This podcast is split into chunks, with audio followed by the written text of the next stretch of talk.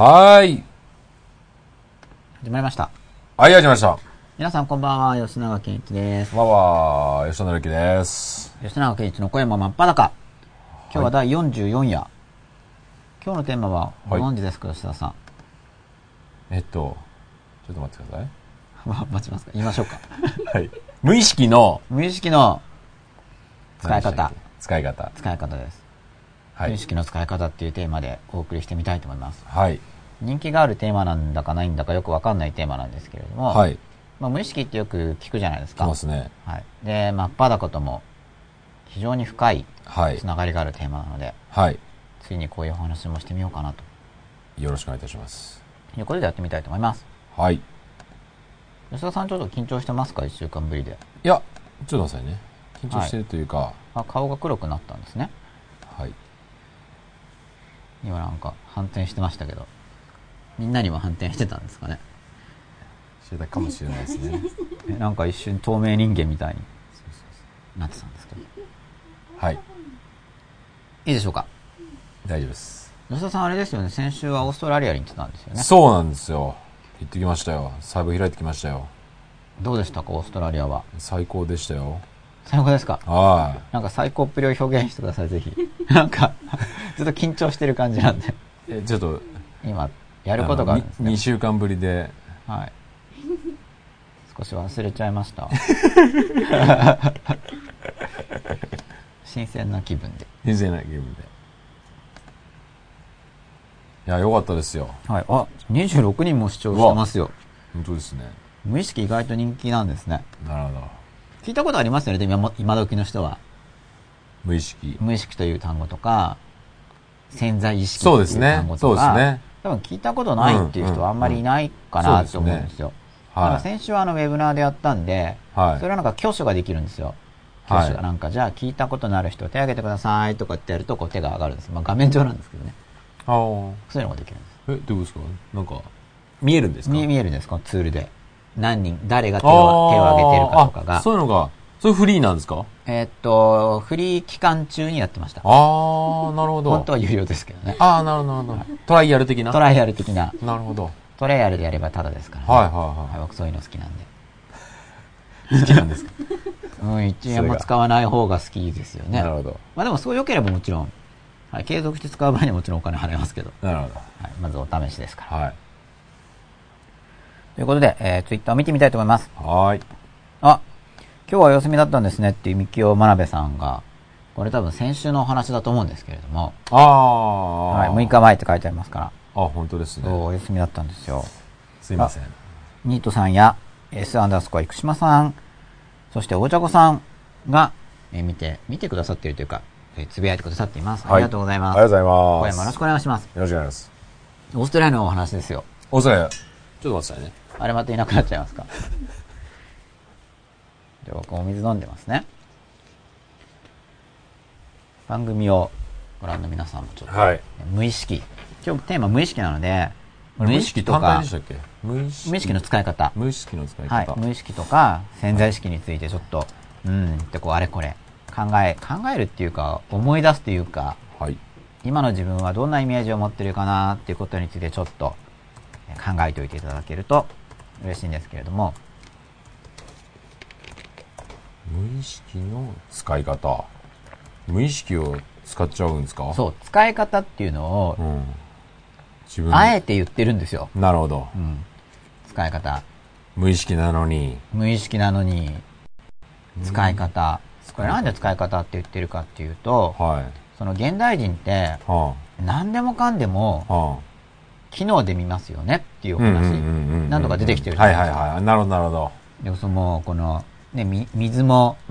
機能性で見るわけですよ。はいはいはいはいはい。ミネラルが入ってるとか、はいはいはいたくさん酸素が入ってるとか、はまあ、ほん聞くかどうかわかんないけど、クラスターがどうのこうのとい。か、はいはいはいはい。そういう機能を論じてますよね。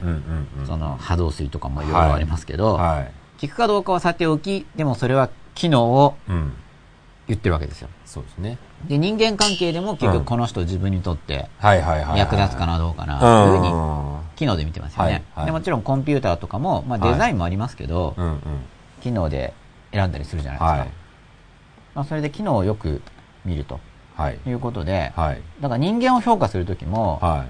あいつ使えねえなとはか、あいつは使えるとい。か、はそういう方しますよい。ねし。ますね。使えるとか。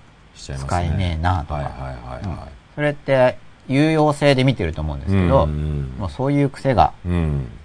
ついてるんですよ。うん価値評価をするときうに。ん。なんで、はこの無意識のい。うん。使い方っていうこの、はい。使い方っていうのに込められているのは、はなんかあいつ使える、あいつ使えねえとかっていうい。うん。用法でいうところの使うにつながるような意味で無意識を使って、ど。はい。あれこれやってみましょうよっていうのが、こう結構もう一般的になってきてるんですよ、うんもはや。。うん。昔は、うんおそらくですけど、うん僕はちょっとリアルタイムに体験してないんですけど、うん昔の時代は、でもその無意識っていうのが、うん。実はあってねみたいな、そうなんだっていう。ちょっとびっくりっていうそういう、本当にあるのかなとか、うん。そういう時代があったと思うんですよ、うん。でもちろん今でもあるかどうかっていうとそもそも存在って何ですかとかそういう話もうん入ってきちゃうんそうで、ですね。考え始めると難しいんですけうどね、ん。でももうんう単語としては、うんなんか無意識とか潜在意識とか、うん。結構当たり前な感じで、そうですね。もはやもう日常用語うん。専門用語っていうよりはうん。会話の中でその専門的な意味はなんだかよく分かんなくてもはもう会話の中でやっぱ無意識にやっちゃったとか。潜在意識にそれ入ってるんじゃないとか、うんもう普通に使われてますよね、うん難しいこと考えずに、うん単語としてじゃあそこでなんとなく意味として表現されている無意識とか潜在意識っていうのはだから潜在意識とかの影響でうん。知らず知らずやっちゃったっていう言い方もあるんですけど、うん。まあそれだけじゃなくてなんで使い方っていうふうに言ってるかっていうと、はい無意識やら潜在意識やらを使って、うん。まあうまいことやってやろうとはい。いう考え方が流行ってるわけですよ、うん。あちこちで、はい。うん、潜在意識を活用してなるほど、なるほど。なんか人生を。うまく活かせるみたいはいな。話ありますよね、うんそういう時って使うってことになりますよね、うん。無意識を使う、うんということに関連するような話をなるほど。しようと思ってたわけですよ楽しそうですね。吉田さんのオーストラリアの話の後にあ、僕のオーストラリアの話？話の後にだけどオーストラリアの話が始まらなかったんで、はい。はい、言ってみました。あ、なるほど。そうオねー。ストラリアの話多分今週聞かないと。お、そうですよ。もうもう次の週忘れちゃうじゃないでも、良かったですよ。笑顔が。オージーの笑顔は。みんな笑顔ですよ。結構撮って、撮りました？こうやって。何？カメラ持ってかなかったんですか？カメラも一応持ってきましたけど、もうそんなんじゃなくて、もう、あの、コンスーパー、コンビニ行っても、もう、ハロー、ハローっていう、もうはい、誰も、誰もが。僕、英語ほとんどできないですけど、はいもう、ハローと笑顔で。会話成立みたいな。はい。あこれはももうそんなんですよね。う、なんか排除されてないっていうか。そう。もうそれで通じ合えられるみたいな、まあ、僕はね、通じてる感覚をはい。感じることができたわけですね感じることができたって。ですね。で、ジョギングしてても、はい。もう通り過ぎる老夫婦だろうが、あの、若いお姉さんだろうが、はいもうみんな、Good morning, good morning つってこう笑顔ですれ違うみたいな。だそれが普通、はい。素敵じゃないですかう。ん。いいですね。ねそれだけでも十分はい。細胞が喜んでましたよ。もう、よりピチピチと、PR も、あの、開いてましたよ。ひまわりパーひまわり、よりパカッと、全開ですよ。日の光を吸収して。あはあ、素晴らしい。い。うん。だから、なんでしょうね。やっぱ、まあ、夏っていうのもあるんでしょうけど、はい。おそらく冬でもそんな感じなんじゃないかなっていう、はいあ向こうは冬でも開いてる、みんな、みんながやっぱ開いてましたね。はい。うん。日本帰ってくると閉じてます？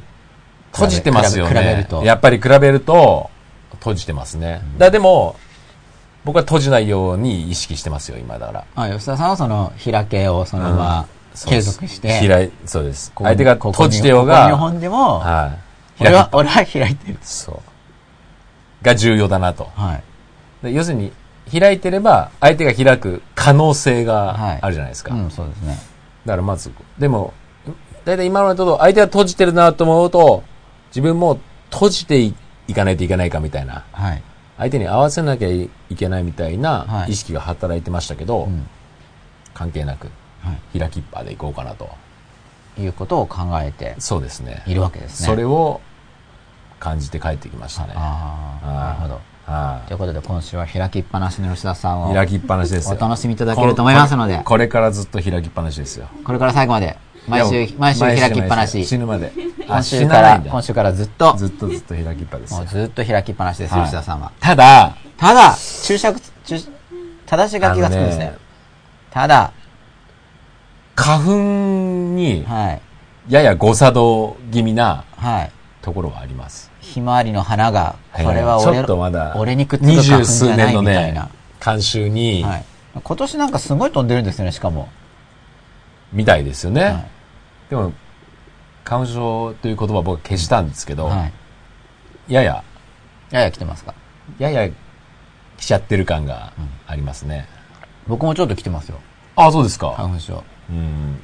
ただ多分、半、二段階、はいその、仕方ない部分うんと、もう花粉症だって思うことによって、この次のはい。波みたいなのに飲まれる、はい。そこだけはなんとか死守しようかなと。花粉症って鼻水出る系ですか？鼻水も、くしゃみも、くしゃみも。鼻み鼻詰まりも。鼻詰まりも。じゃあ鼻水鼻詰まり、はい。くしゃみしながら開きっぱなしな感じで開きっぱなしで。鼻水出てても。そう。で、薬薬ってなってたんですけど、はい。去年までは。今年はもう逆で。薬はなしで思いっきり吸い込んでや,、やろうかなと。花粉スーッと入れてそう。で鼻水をしながら花粉パカーってそうそうそう開いてそう。受け止める感じはいでいこうかなと。そそのアプローチで、なんとか仲良くなれないかなと。思いっきり吸い込むとだいぶ逆療法みたいな感じで 楽しみですね、抵抗するなと。はいどうなるか花粉に何の罪はないと。はいそんな感じですよ。じゃあ吉田さんの新しい花粉へのはい。接し方の、あだいぶ花粉みたいな背景がまた出てきましたねこっちにしておきましょ花粉というか、ひまわりさんう。そうですよ、もう。吉田さんのその花粉吸い込みの吸い込みの。結果もこれから わかりますもんねは毎週毎週い。マスクしてるかもしれないですけど。はいだいぶ吸い吸い込むけどフィルターするよみたいなそうそうそう。な感じですよ。そんな感じですか？はい。はい。じゃあ本題いきますか。はいちょっとまたツイッター見てみてもいいですか？はい。およろしくお願いしますが増えてますね。ぽい。高直23やアンダースコアリッシュカアンダースコアさん。ハッピーセンギングさんも久しぶりに参加。サインに。あごめんなさい。ハッピーサイニングさんでした。あそうですよ。サインの名前言っていいのかな？名前知ってるんですけど、あ、この方。はい。えサインですからねサイニングのはずですよね僕なんか歌に転向したのかと一瞬思っちゃったんですが ーサインでしたいいですけどね。ハッピーシング。ハッピーサイニングでしたサマーブルーマーさんこんばんは開いてる感じのーブイオギ名前が多フさん、いですねこんばんはよろしくお願いします。ジェンゼロ22さん、こんばんは。あ、今夜も開きっぱなしにタイトル変更でしょうか？いいですねいいですね。開きっぱなしは、いいですね。これヒットしたんですかね。うんいいですね。パカッと。はい。赤、開きっぱなしはい。な感じで。まあ、真っ裸の、通じますよね。真っ裸の次は、さらに開いていくみたいな。もう、真っ裸も何も開きっぱなしだ開きっからっぱなしだから、みたいなね。ていう感じで。ははい。い。じゃあ、101回目からは、101回目からは、吉田さん、吉田さん、吉田のりゆきの、今夜も開きっぱな開きっし。ぱなしで。どこまで開き続けることができるのかっていういいですね。番組を、はい。ひょっとしたらあるかもしれないっていうことで、皆さん楽しみにしていてください。は僕はその100回目までを、はい。になって、真っ裸までの。真っ裸の、あの、その役割をはい果たしたいと思います。でも今週はあれなんですよ、メルマガでもは予告したんですよ。い。はい。あの、大事なテーマ。大事っていうか、わかりやすいっていうか、うんうやっんぱりその無意識っていうのが単語的にもう有名なんで、うん。うん。無意識の使い方。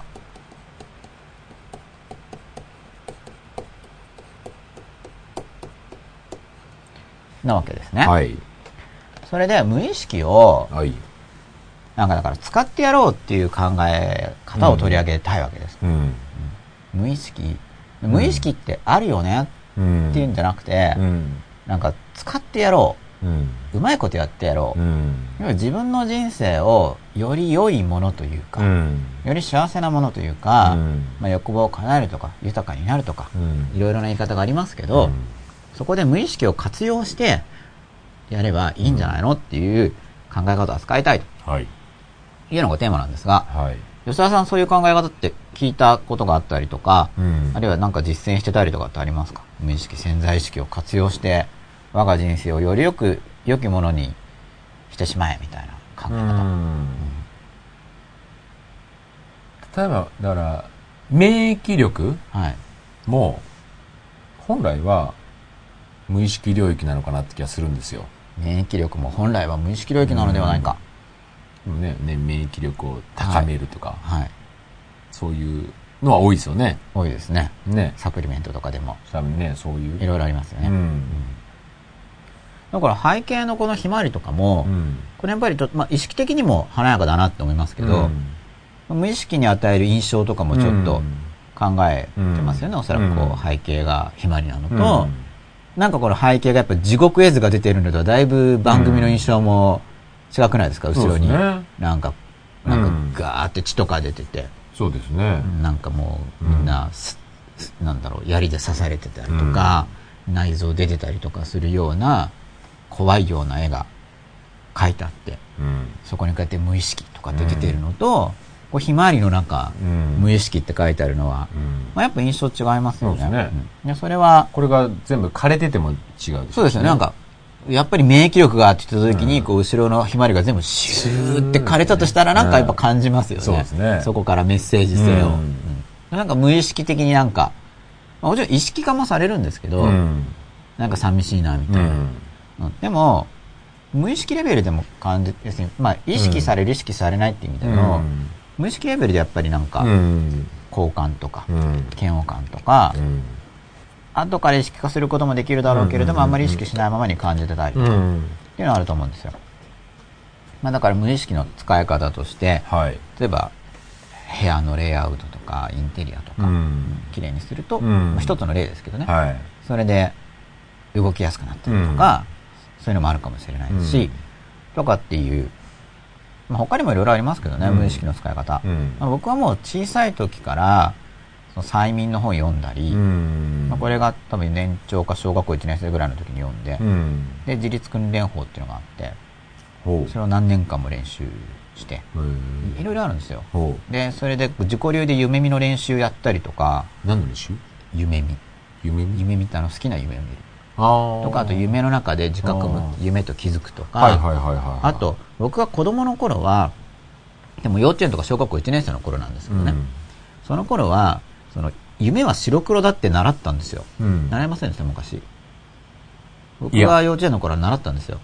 で、カラーの夢っていうのは、うん起きた後にそういうふうに思っているだけで、うん。夢は白黒なんだって習ったんです。ただそれが広くなら、広く教えられてたかわからないんですけど、うん。僕は習ったんですよ。そういうふうに本で読んだり、大人もそう言ってたんです。群馬のある一角では。そこでは。そうそれがなんか、ある一角だけじゃなくだてけ、本当に広くなされてたかもしれないんですけど、当時は。はでもちょっとそこまでの知識はないんですけど、本当ですか。じゃあ色見れないのかどうかとか、うん。ちょっと試してたんですよ。はあの、その明晰夢。い。はい。明晰な夢は見ないかと。うん。で、途中で怖くなってやめちゃって、うん。うんで、また途中からこう壁にこう図形貼ってずーっと見たりして、感覚変容とか、まあそういうのいろいろやってたんですね。はいまあそれはもう小学校高学年だったと思うんですけど、は壁に貼ってみたりするのは。うん。で、その中学年の段階、その間の段階で、あのベン・スイートランドさんのうん。本を読み、うん。でそれは潜在意識を活用して、うん。まあ簡単に言っちゃったら願望成就ですよね。うん。願いを叶える、っうん。ていうような話が書いてあったわけです。うん。だから僕にとってその潜在意識の話っていうのはは、馴染みがあるんですね。うん。子供の時からずーっといろいろそういうのうん。気にしてきてたんで、は夢の中に現れるシンい。ボル、うんなんだろうそれはとか、うん。馴染みがあるんですよ。うん。で、それは、だんだんだから、うん。当時はすごい少ない人だったイメージだったんですけど、うん。そんなの考えてるのは。ああ、なるほど、なるほど。僕が子供の時は。うん。なんか今はどっちかっていうとむしろもう当たり前になってきてる感じ、うん。もう多くの人が。うん。で、無意識を使うぜ、みたいにして、うん。で、人生をうまくいかせようっていう人が増えてきてる感じがするんですよ。うん。まあよくある基本的な方法っていうのが、例えば自分のなりたいうん。姿をこうビジュアライズして、うん。イメージして。で、それをよーくイメージで感じると、それが潜在意識に入るから、そうしたら潜在意識が実現してくれるよとか、その無意識ですね。今日喋ろうとしてるのは。うん、そんなような、なるほど、なるほど。そっちか。わかりました、そっちか。別の方向の無意識と。全然違う感じえ、別の方向もじゃあ教えてください。いや、さっきの、その、意識化、はい。あの、意識するべきことと、無意識でいいものっていう方の僕は、どっちかっていうと、なんていうんですか。何ですか、無意識のいいものって。だから、本来、意識しなくていいもの？本来意識しなくていいもの。うんああ、無意識の使い方だから。そうそうそう。上手に、ほっとくべきもの。上手に無意識にしてみましょう。みたいなっていうか。それに関連する？はい。僕は、だから、本来、意識すべきじゃないものに対して、はい。で無意識でいいものに対して、意識しすぎてる、うん現代には、意識しすぎてる感があって、はい。本当はもうオートメーションでほっとけばいい。で要するに呼吸をうん。意識するとおかしいじゃないですか、やっぱり。はいほっとけば。ほっとけばいい。い本来は、やってくれるものを意識したら、呼吸がおかしくなるじゃないですか。はい。らそういったものうん。が多いなっていうのは、僕は思ってるんで、はい。そういった関連の話かなとは思ったんですけど、ちょっと違いましたね。うん。まあ関連はきっとしてると思うんですけど、これがもしかしたらあれじゃないですか。思いもよらぬ展開かもしれないじゃないですか。またここから。なるほど。思い潜在意識の方ですね。潜在意識とかの無意識ですね。はい。潜在意識の無意識について、無意識の使い、使い方をうん話そうとしてるんじゃなくて、うんうんうんもうちょっと正確に言うと、無意識の使い方について話そうとしてるっていうことですねんん。なるほど。うん。最近無意識を使うって話がよくあるんだけれども、やっぱ多いんですか？多いですね。僕は多いと思ってます。しかも、なんかう、ん誤解も多そう。多分、そこはもう、その意識の領域だから人それぞれ捉え方が真逆だったりしますからね。そうですね。その部分はいはすごく思いますよね。で、このあたりの話が、うんまあ当たり前になってきて、で、みんながいろいろ経験してきて、うんでやっぱりなんかいろいろ変わる気がするんですよ。うん。まあ、怪しい世界で、うん2012年アセンションとかって言うんですよ。うん聞いたことありますか？知らないです。怪しい世界で言われてるんですよ。ああ。あ、2000? 12年。はいはいはいはいはいはい。来年。はいはい。えもういろいろ、地球が終わるってやつですねそういろいろなことが言われてるんですけど、はいはいはいはいはい終わるという言い方もあるし、まあそれだけじゃなくても本当いろいろ言われてるんあれですよなんで言われてるんでしたっけ？何のあれでしたっけ？何が終わるんでしたっけ？うんなんかもうマヤ歴の話とか、でもそれだけじゃなくてなんか、まあ本当いろいろな理屈があって、いろいろノスなところでトラダムス的な。そうえあの時も何もなかったですもんね。はい。いろいろなことが言われていて、まあでもあれも何かあったっていう立場もあるんですよ。何があったんですか？わかんないだけでっていう。一般自人。由だな。一般人にはうん見る目のない一般人にはあ、、一般人にはね。何もわかんなかったかもれしれないけど、素晴らしいなんと節穴なんだっていう立場もありますからね。いろんな立場があるわけです。多用しましょう、これから。一般人にはわからないんですよ。わからないなんてもねう、どうしようっていう話もあるんですよ。いいですね。まあ、ただ、まあ僕、一僕も一般人側なわけですがあ、いや、わからなかったっていう感じなんですね。わからなかったんで。そうですね。でなんか2012年は僕のタイミング的にも、まあその、いわゆるアセンションかわかんないですけどね。なんか12年は、僕的にも重要なタイミングかなっていう感じはしてるんですけど。うんなんで、なんでいいことが起こるみたいなは少ないんでしょうね。2012はいいことが起こるっていう人もいっぱいいますあそうですかはい、あいいですねはい、いいことそれはガンガン流してほしいですね。いいことに意味を使われる。いいこと何が起こるんですかねいろいろ言われてますよ。あやあーほんと怪しいですよ。パッと聞くと。はい。例えばどんなですか？例えばなんか、もう進化する。普通の進化じゃなくて、人間が？ぐわっと人間が？人間が。へえ。とかなんか人間が進化じゃなくてなんかもう他にも地球ごと進化とか。なんかもうすごい話がありますよ。なんかもう宇宙を超えていろいろみんな見に来てるとか。すごいですね。ただ僕もあんまり。り調査してないんで、調査っていうのは、興味ないですか？みん、いや、興味あるんですけど、うんいろんな立場の人がどんなことを言ってるかっていうのをなんか詳細に調べるほど、そこまでリサーチするほどの興味はないんですけど、いろんな人がそれぞれいろんなこと言ってるんですか？そういろんな立場があるんですよ。えただなんとなく、その2012年っていうタイミングと、うん。そのアセンションっていうキーワードではうん。盛り上がりがあるわけです。ただそれをどう捉えるかっていうのがいろいろあるんですよ。なんで2000でそのん？マヤなんとかが終わるんでしたっけ、うん、前歴。マヤ歴が。のもそうだし、他にもあるんですか？なんかいろいろ読みました。ただ僕もちょっと、一時覚えてないんですけど、あちょっとツイッター見てみようかな。詳しい人がいるかもしれないですーからね。吉永さんも何も分かんなかったんですかみたいなコメントもあるかもしれないし。こんばんは。えー、きよきよ2万さん。雨を、雨のち晴れさん。こんばんは。よろしくお願いします。よろしくお願いします。アップランダースコアナンバー9さん。こんばんは。ジェン0222さん。船井総研でしたっけ？アセンション。そう、アセンションいろんな人が言ってますよ。あちこちで。うんで、まあ、アセンションは、ちょっと出した話題なんですけどね。はい。ちょっと出した話題なんですけど、まあ、ちょっと話題になってるんで、っていうぐらいのお話です。はい。で、無意識の使い方っていうのが、うん。いろいろ言われてるはい。わけですよ。はい。で、でですね、はい。まあよく、まあはい。なんとなくですけど、はい。こう無意識って下にあってう、ん。用語はいろいろあるんであまり、まあ深いことは考えずにっていう感じで日常会話みたいな感じで捉えていただければいいんですが、はい。大体こう無意識っていうのが下にあって、うん。で上の方にこう健在意識だったり、うん。なんかまあ自我でもいいですけど、うん。なんかそういうのがあるよみたいな。うん。大体こんなイメージですよね。はい。なんという、こう、楽な図でしょうか。うん。だからこれでなんで線の上に浮いてるんだろうとか、まあそこら辺あまりこだわらずに、うん。簡単に書いてる図なんで。はい。まあ大体こんなイメージでう、んで、こう無意識から影響を受けますよね、こう意識が。まあ大体これ、なんか無意識からあれこれ影響があって、で、なんかよくわかんないけど、こう虫の知らせを感じたりとか、自分から？内側から？なんと内側から。うんあとはなんなんかわかんないけど、ヘマしでかしたりとか。うんいろいろ体験はあると思うんですよ。そのまあ、自我っていうか意識ですよね。いわゆる意識。意識意識だけじゃないなっていう、あの体験的に。うん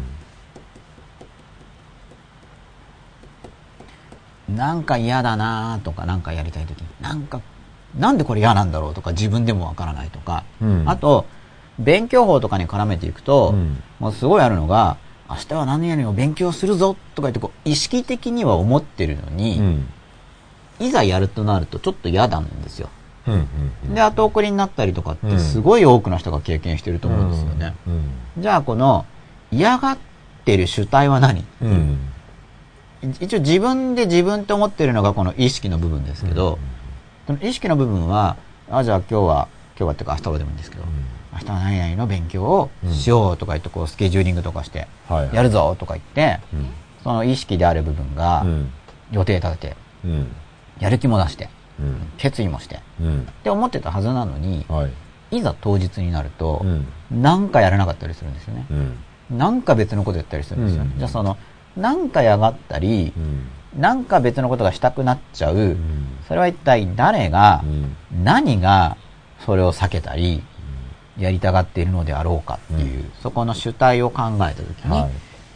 まあ無意識がそう思ってるんじゃないっていうような説明の仕方がこのピンクのうん線なんですけど、はいこれはどうですか、うんこの図式。まあ今時で言うと無意識のところが習慣とかいうはい。あ、そうですね。よ習慣でもいいですよね。習慣。まあ、習慣の心なんていう言い方がうん最近はされることもありますよね。うんその、自分が意識できる心だけじゃなくて、うん習慣を司っている心もあるんだよっていうようなあ別ですか？言われ方がされることもあります。それはでもそういう言われ方がされることもあるってだけで、もう本当に日常用語的にはうん習慣がついてないからとか、うん。いつもの習慣に引きずられてしまうとか、まあ、繰り返し行われていることの記憶とか、まあ、いろいろな表現の形はあると思うんですけど、うん。まあ、どちらにしても私たちの心の中っていうのは、どうも、この今自分で自分だと思っている部分、まあ、この自我っていうのは通常こう、俺、俺っていうか、まあ私っていうか、ここが俺って思ってる部分ですよね。ここが俺っていうか、まあ俺って思ってる部分ですね。自分って思ってる部分があるんですけど、この自我みたいな。うんでもどうも心の中にいるのって、なんか自分、まあじいるっていう方もあるかもしれないけど、要はなんか自分が全部、うん自分の心の中だけれども、何でもかんでも自分の好きになるわけじゃないな、っていう感じをしてると思うんですね。うんうんだから予定立ててもその通りにいかなかったり、なんかスイスイ動かせないっていう、そういう現実があるわけなんですよ。うん。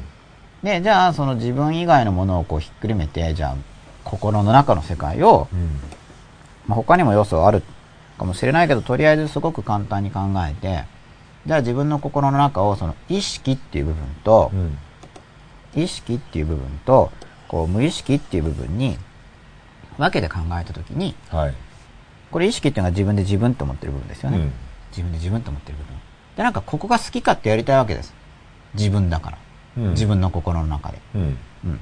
で、この無意識が、こう、なんか思い通りに動いてくれないんで、じゃあどう使おうかなっていうのがこの無意識の使い方ですよね。つまりこう無意識から自我がなんか影響を受けて、うんあるいは心に無意識が何か影響を与えて、うん何か思いもよらぬことがやりたくなったりとかう、ん。魔が差して何かをしてしまったりとか、うん。逆にやろうと思ってたことが何でかできなかったりとか、うん。なんかわかんないけどすごい好きになったりとか、うん。なんかわかんないけど嫌悪感を感じたりとか、うん。そのなんかわからないっていうのが例えば無意識由来だとしますよね。それがこのピンクの矢印だとしたときに、うん。これ無意識から影響を受けてるわけじゃないですか。うん。でも無意識の使い方っていう時には、この意識の側からうん無意識にこう影響を与えてやれっていううん。逆に、どうだみたいな。それはよく聞きますね最お近ね。俺、俺の心なんだから俺がみたいなことですよね、この考え方は。はいはい俺の心なんだから、うん。俺が何とかしてやるっていうか、うん。俺の心なんだから、うん。俺の言うことを聞けみたいな。うん。この自分意識ですよね、自我。自分の部分がうん。無意識の側に何とかして影響を与えると。うん。うんでこれなんなんでこういうことをやろうとしてるかっていうと、うん。じゃあ例えば何か勉強しようとした時に、うん。自分は勉強したいのに無意識的な抵抗が出てきて勉強できないとするじゃないですか。うん。じゃあ無意識的な抵抗が原因なんだから、じゃあその無意識がもう喜んで後押ししてくれるようになれば、抵抗がないからうまくいくんじゃないのっていうことで、この俺っていうのが、意識っていうのが主体性を発揮して、無意識に影響を与えれば、なんかいい感じにうまくいくんじゃないかと。しかもこの無意識っていうのは、こう、意識的な部分に影響を与えるだけじゃなくて、意識がこう感知してないその他の自分部分ですよね。うん。うんそこもこう無意識がやってるから、うん、その意識が感知してない部分も無意識があれこれやっていると考えられるので、意識だけで何とかするのではなく、意識の側から無意識にメッセージを伝えたりして、あれがしたいんですけど、これがしたいんですけどとか。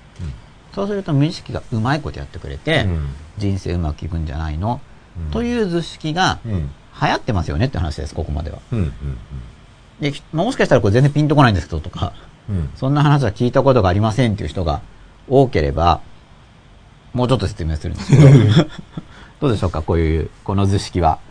最近聞いたことがある人増えてると思うんですけどね。願いは叶うみたいな。うん。でイメージして、うん。無意識に届けるんですよとか、はいあの願い事が叶っているうん。姿をうん。写真とかを収集して、うん。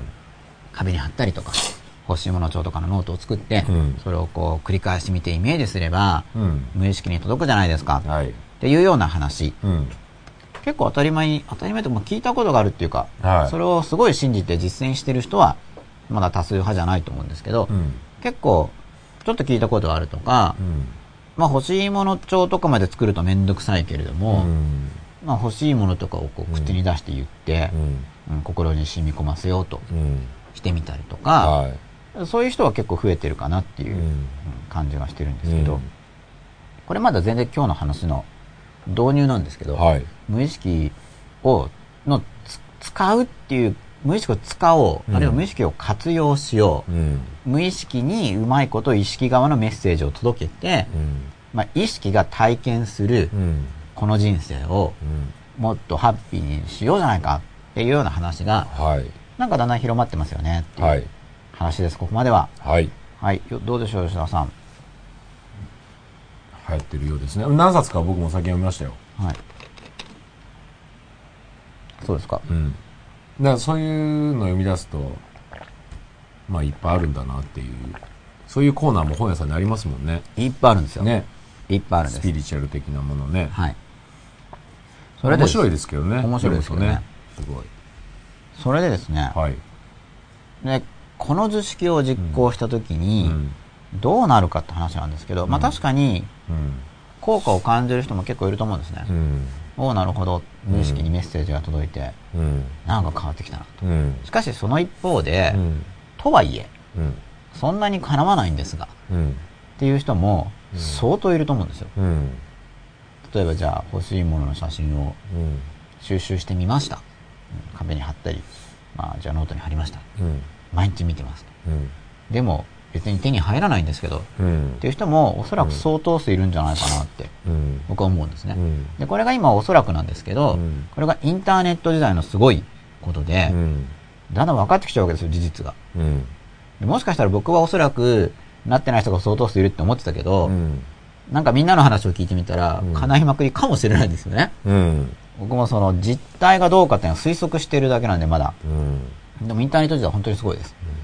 でも、そうやってやってるんですけど、まだに、かなわないんですっていうのは、は意識のまんまですよね、まだね。うん。そうそう。意識のままなんですよ。ね。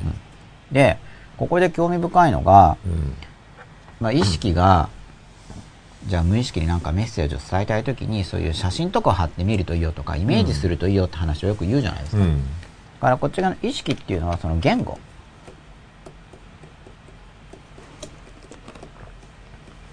言葉で。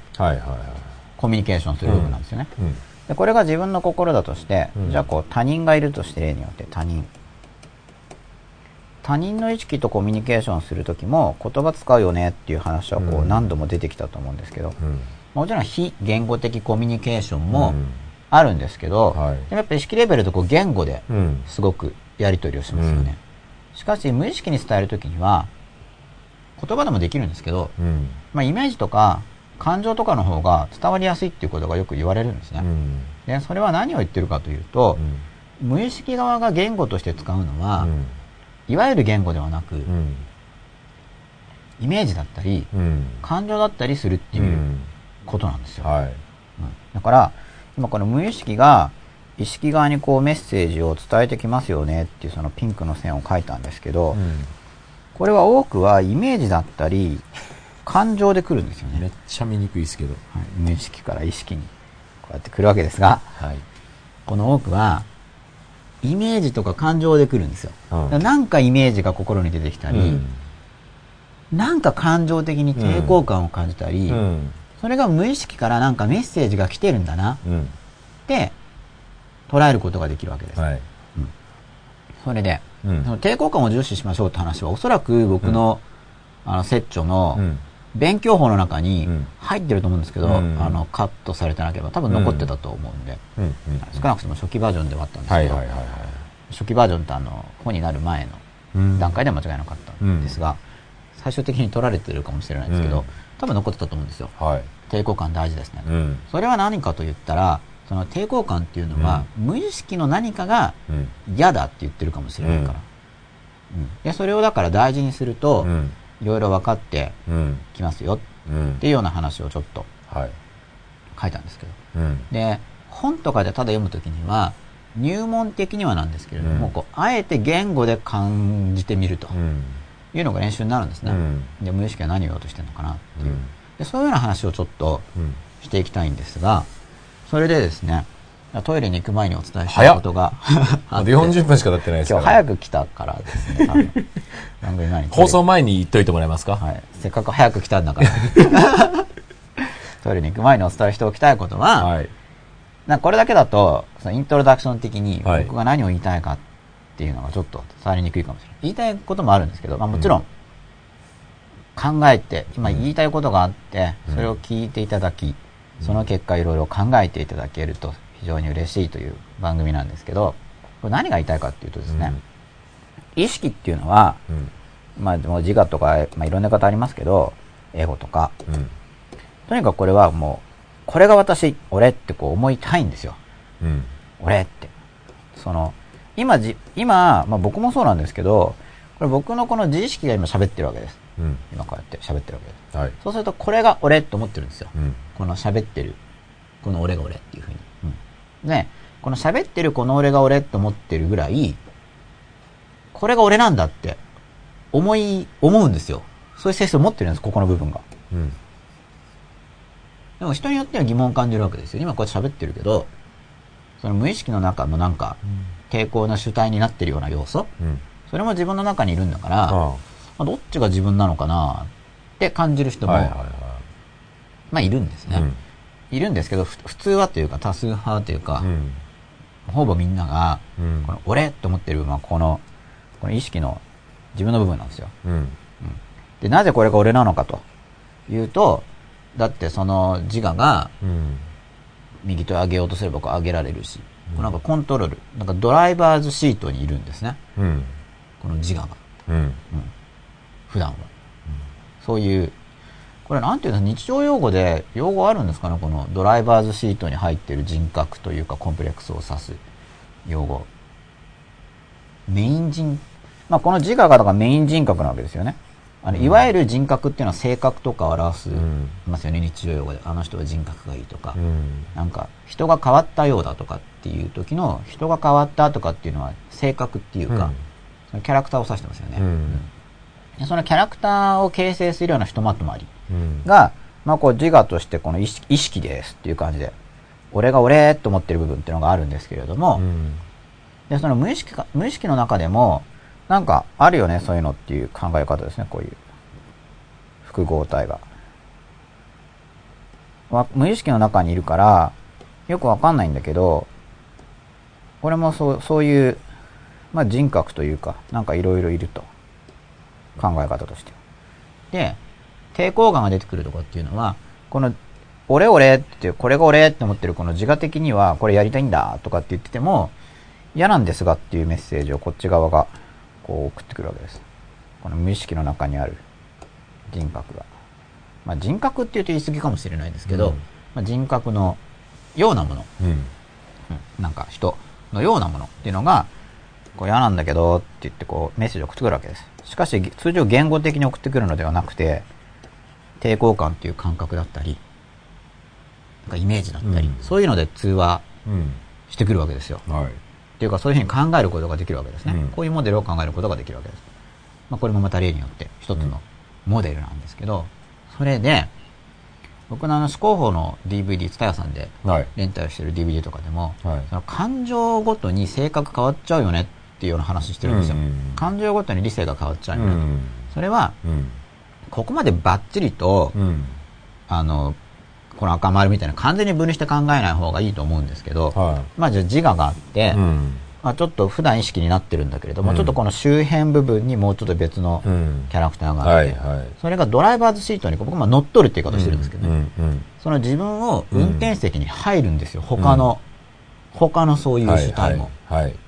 で、場合によっては、もしですよ、このそれまで、俺だ俺だと思ってた自我っていうのが、逆にこいつが抑圧されて無意識化の方に入ってしまい、で、この無意識の中にいたのがドライバーズシートにひょいっと入ってしまうとですね、まあ、この場合の図示は無意識って言ってるからちょっとおかしいんだけど、うん。要は、その、これまで無意識の中にいた、うん。こう自意識にとかに対して、うん。抵抗感とか、うんイメージで伝えるしかなかったうん。部分が、うん。こう逆にドライバーズシートにひょいって入ってしまうと、うんまあ、ほ旗から見てると、性格が変わったりなんですよ。だって別のものがうん。喋ってるから、うん。体もそいつが動かしてるから、うん。やっぱり乗っ取りみたいに僕は言ってるんですけど、うん。例えば、超怒っちゃったりする時とかは、普通はこういう、乗っ取られるんですね。超怒ってる時とかってじゃあ、その、超怒ってる時の、この主体って、ドイツなんだっていうと、誰なんだ、何なんだっていうと、まあいろんな考え方がこれもうん。あるわけですけど、うん。まあ僕もなんとなく感じてる考え方として、まあこの普段の自分っていうのがいますよね。うん。で、普段の自分っていうのが、普段の自分的にもちょっとなんかすごい怒るとかっていう出来事が起こったりするんですよ。だけど、いやなんかでもこれで怒るの嫌だから我慢してやれってやると、うん。そこの怒りがこう無意識化に押し込まれますよね。ふって。で、押し込まれた怒りはどこに行くかっていうと、例えばだからここの今青回りで書いている、こいつの周りにどんどんくっついていくわけですよね。怒りエネルギーが。うん。うんで、その怒る人格っていうのをこう押し込めてこっち側にも、意識化に、無意識化の方に持ってっちゃうんで。でも、着々と成長するんですよ。うん。あの、怒るときにうん。感情エネルギー出しますよね。はい。で、そのエネルギーを抑圧すると、同じ場所にそれを固めていくと、そいつにエネルギーを注いだことになるんで、うん着々と生命力を増してくるわけです。で、どんどんどんどん溜まってくると、こう自分の中でもすごい、そいつの発する抵抗感とかっていうのをすごく感じやすくうん。なりますよね。うんでも、いやいや、僕はそんな人間じゃないんだとか言ってまた抑圧していると、まあ、また育ったりするんですよ。うん。でもこれが本当に勝ったりするときに、ドライバーズシートに入ってきて、うん。普段の自分が逆に、こう、どけって、うん運転席からどかされて、うんその、これまでもう生命力あって育ってきたんで、そいつがこう、ひょいっとドライバーズシートに入ってしまうと、もう言動をそいつが握るわけですよね、うんその怒ってる時に。うん。っていうような考えが、まあ、モデルが考えることができるわけなんですけど、うんまあ、こういうモデルはある、あるというか、普通に論じられている。はい。しかし、この種のモデルは、なんかもうみんなで絶対そうだよね的な合意はまだない業界っていうか、うん。分野なんですけど、まあ、僕も結構これに近い捉え方をしてるんですね。うんこれかんかなり単純化してる捉え方なんですけど。うんで、何を言いたいかというと、うん。何を言いたいかというとですよ、その無意識の中に、いわゆる自我、いわゆる普段自分と思っている自分じゃない主体みたいなものがこう、着々と出てくるんですよね。とこれ、これ真っ裸との関連っていうのは、要は、いや、この思いは自分じゃないからって抑圧すると、見えないところで育つわけです、それが。うん。で、その育っていったいろんなものが、自分に対して抵抗感とかイメージでこうメッセージを伝えてきますよね。で、それを、無意識を使うっていう考え方の人は何をやってるかというと、要は、お前ら黙れってやってるんですよ。うん。この、その自我部分が、やっぱ俺が俺なんだから、うん。俺が俺なんだから、その無意識の中になんか、よくわかんないけど、その情動みたいな、奴らは、もう黙って言うことを聞けと。要はこの、今ドライバーズシートの中にいらっしゃるというか、まあ、陳さんが示しているこの自分と言われる自我、自分自身が、無意識の中の様々な要素に対して、俺のために働けっていう風にして、それを自分の、自分のって言ってもこの自我部分だけですよ。この自我部分の欲求のために、まあ、僕はよくその、強引な社長とか、悪い社長の例えで言うんですけど、まあ、俺のために働けって言って、だって、俺がこの、なんだろう、主導者というか、コントロールを握っている存在なんだからってことで言うこと聞けっていう風にして、こう無意識にメッセージを出すわけですよね。で、無意識にメッセージを伝えるために、そのイメージとかを使ってメッセージを届けるわけです。イメージを言語として持っていると考えられる。で、これってどうなのっていうのがだから言いたいことなんですよ。長いんですけど。どうなのっていうのは、それほどまでに偉いのかってことなんですけど。え 自我が？自我が。うんつまりその無意識の中に侵されているものがいろいろあるんだけど、それらのせいで、そいつらが要は自我からすると、俺の邪魔をしていると。うん自分が何かを達成したいのに、うんこう抵抗感出してきて悩んだり、うんうるさいんだ。うんあの、自我的に。俺はこっちに行きたいんだから、お前ら言うことを聞けよとか、もっと抑圧してやるぞ、みたいな。うだうだ言うな、みたいな。例えば意志の力とかで、こういろいろ抵抗感あるときに、グイってやってこっち行くんだとかっていうときには、まあ黙ってろってことですよね。要はその、無意識的なうん部分に対して、お前ら黙ってろと、俺はこっちに行くんだっていうことで、まあさすが自我だから、この俺は俺なんだってことで、俺が俺なんだから俺の行きたい方に行くっていう論論理なんですよ。自我が思って、やり、やるのは。で、無意識に言うことを聞けっていうことで、で、なかなか聞かないんですね、言うことを。うん。やっぱりみんな言いたいことがあるから。なんだけど、言うことを聞かせようとして技術をは、まあ、練習してきてるわけです。しかし、なんかそれで本当にいいんですかというのを僕は言いたいわけですね。本当にいいんですかっていうのは、例えばじゃあ、まあ無理やり、まあ、比喩ですけど、うん。じゃあ無理やり従業員に無理やり言うことを聞かせてる社長がいるとして、うん。で、その従業員を支配するため、別に国家でもいいですけどね、国民を支配するために、うんなんかそういう支配の技を研究し、うん。無理やり言うことを聞かせてある方向に引っ張っていったと。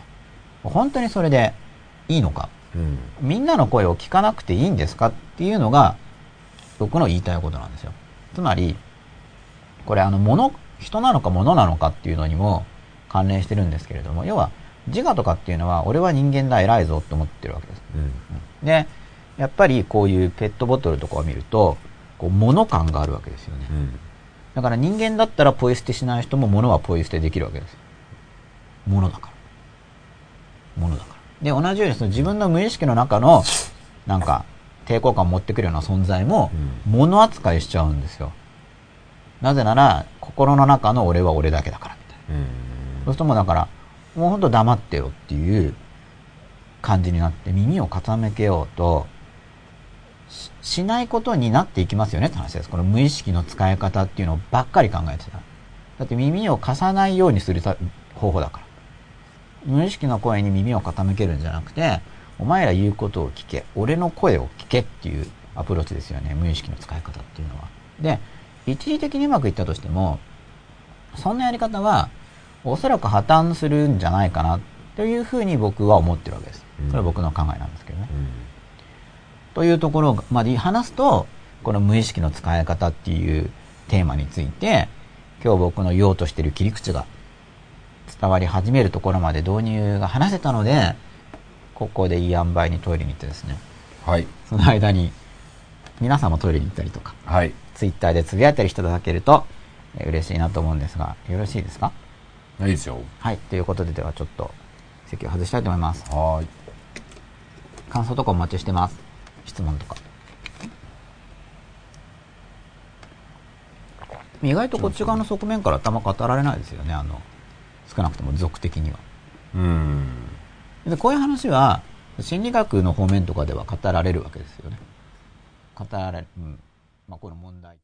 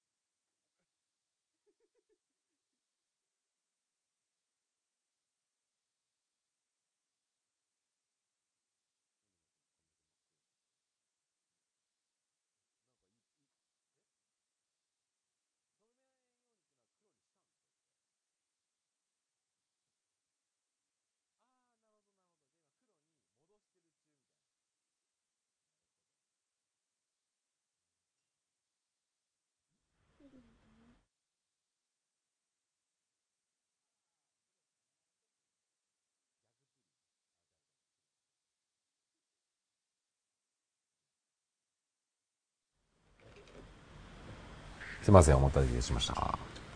あ、もう始まったんですか？始まりましたよ。僕早いですね。早いですよ。ちょっと日を疲れました。もったいないですから。はい。はい。ではツイッター見てみたいと思います。はい。その感覚わかります。最近自我から意識を外すことができるようになって、シンクロニシティが増えました。画面の晴れさん。なるほどよく聞きますね。ニートさん。よく見聞きします。海に氷が浮いていて、意識は海からちょこっと出ている部分で、無意識は海の下にある大きな部分という図を見たことがあります。です。アンダースコア生島さん。フラッシュに対応していない iPhone まだ見れないのですね。残念。なんでなのですかこれ過去アーカイブですかねおう。多分。うん。ちょっとアーカイブ見れるかどうか、僕もちょっと確認しないとわからないんですけど、iPhone で。そうですはいね。吉田さんも iPhone 持ちですから、確認すればはいわかると思います。主体としては平等なんだと思いますね。高直23。遅れました。今夜もよろしくお願いします。怪獣さん、よろしくさん、よろしくお願いします。ということで、まあ、導入だったわけですけど、はい。で、まあだから、別に、別にというか、はあまあ、心の中のことはまだ分かってないことが多いわけです。はい。多いし、ティッシュが出てた。はい、結論としてどうするのがいいのかもよく、まあ分かってないって分かってないけど、いろいろな立場があり、僕にも立場があはい。り、で、聞いてくださる方にも立場があり、まあそのあなたの立場を育てていくきっかけになればという番組ですからね。はい。あくまでも。あ、また書き込みがあるので読みたいと思います。ニートさん。人間は本来欲求などの面で矛盾した生き物だと思うのですが、現代、過去近代以降、クエスチョンでは矛盾することが悪いことのように捉えられ、社会から圧力がかかっている気がします。続く。続きます。雨のち晴れさんです精神分析的な立場だと「も」の作業を重視しますよね。大切な何かをなくしたことから精神病を患い受容することによって治るとしますよね。それと同じで感情のもの作業も大切なのかなと思います、まあ、これ多分対象喪失の話をしてると思うんですけど、まあ、これまで自分が感情を注注いできた。エネルギーを注いできた、うん。愛してきたものがなくなるとぽっかり心に穴が開くってうん。いますよね、うん、でそしたら回復していかなくちゃいけないんでっていうような話だと思うんですがおそらく、まあ、例によってツイッターでそういうのがあるんですか？ので、はい、ご僕が誤解しているかもしれません、でマイク切れてたんで今スイッチ入れましたはい。多分聞き取りやすくなったと思いますあ、なりましたね。はいスイッチ入れました、はい。すいません。ニツソンです。続き。一貫性はある一番面で保たれていれば良いはずなのに、人間全体で求められるから自我が無意識中の浄土に対して優位に立とうとするのかなと。という分析というか、ご意見ですね。うん。なんかどうするのがいいのかってやっぱり一人一人で考えていくしかないんですけど、感じていくしかないんですけど、まあ、ただ、さっきみたいなモデルを考えれば、まあ、俺が俺と思っている自我だけじゃないなーっていう、この、心の中でなんか、うん。動いてるうん。エネルギーっていうか、うん、そういうのを感じられると思うんですよ。で、もう真っ裸と幸せとかっていうので、うん。何が関連してるのかなっていうと、例えばその自分の無意識レベルで、うんなんかそれ違う、それ違う、それ違う、それ違うんだけど違うんだけどみたいなのがこうみんなが反対みたいなのがありながら、うん。でもなんか無理やり言うこと聞けって動かしたり、うん。あるいは無理やり言うことを聞けというほどのパワーはないうん。時とかに、うん。なんか、でもこう無意識から反対があったり、うん。逆に飲み込まれてしまって、うん今度は自我が弱すぎて、なんか自分っていうのがなくて、うん単にこう無意識に流されて動いてるだけだったりっていうのが、まああんまり健全な状態じゃないんじゃないかなっていう。うん。逆に言うと健全な状態に対するイメージを作りやすいと思うんですね。うん。健全な状態、通常のレベルで、あんまり究極とかは考えずに、うん。通常のレベルでうん健全な状態の、まあその自我とうん。無意識との関わり合いですよね。うんどういうのが健全なのかな、うん。っていうのを考える助けになると思うんですよ。僕はだから、言うこと聞けって言って無意識側に言うこと聞けっていうのに自我が押し付けるのも、まあそれも違うと思うし、じゃあなんか自我をすごい薄弱にして、うん。ただ無意識的な浄土のままにフラフラ、フラフラしてるのも、それもあんま健全な感じがしないんですよね。うん。どうですか？どっちもなんか両極端っていうか、うん。まあ一般的には自我が全然なくてフラフラしてるよりは、うん自我がもっと強力になっていて、うん。無意識をこう、らしいって、なんか、とりあえずは言うことを聞かせて動いてる人の方が、うんなんか、パワフルで、っていうふうに、好感度は多分そっちの方が高いと思うんですけど、その、もう自我が飲み込まれちゃってる人よりは。うん。でもその、言うことを聞かせてパワフルやってる人と、うん。ほん、もっと統合が取れていて、ん無理やり無意識に言うことを聞かせてるわけではなく、無意識とその自分の部分がこうもっと、一致してるもっと合意合意していて、そうですね。はい。分かり合っていてうんっていう方が、うんより健全だと思うんですね。そうですねで、。僕もそちらを目指してるわけです。は。それにはいうん。真っ裸になっていかないと、はい。難しいと思ってるわけですね。そうですね。で、結局だから、真っ裸とは何なのかっていう話の一環というか、それしかしてないんですけど、この番組は基本的には。はいはだから、真っ裸、真っ裸になろうよ。い。うん。心の真っ裸になろうよって言うとなんかわかりやすいんですけど、うんイメージ的に、まあイメージですね。うんイメージもだから、イメージで無意識に話せるんで、なんかわかるんだけど、うんそのなんかをもっとよくわかるために、より具体的な話をしていこうっていうことなんですよね。ななんで真っ裸がいいのとか、うん。うん。そもそも真っ裸ってどういうことなの、うんっていうのを、もうちょっとわかりやすくなるとはい。思うわけです。こういう図式を理解することで。それで、はい。はい、じゃんと。ちょっとなんかもうこれがすごい図だすごい図になってきたんで、な。はい。一旦セーブしようと思います。はい。44の1。で、これで、名前を付けて保存すればいいんですよね。うん違った。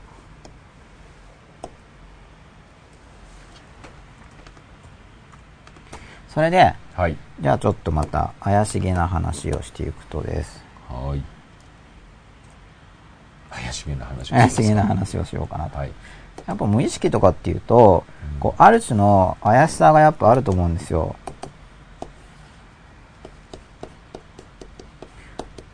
僕は多分こういうテーマが、うん。僕にとってはすごい大事なんだなっていうのが、はますます最近感じてるんですけどね。い。うん。やっぱり、もう、小学校に上がるか上がらないぐらいからこういうのうん、関心あったわけだから、うんある意味変じゃないですか。うん。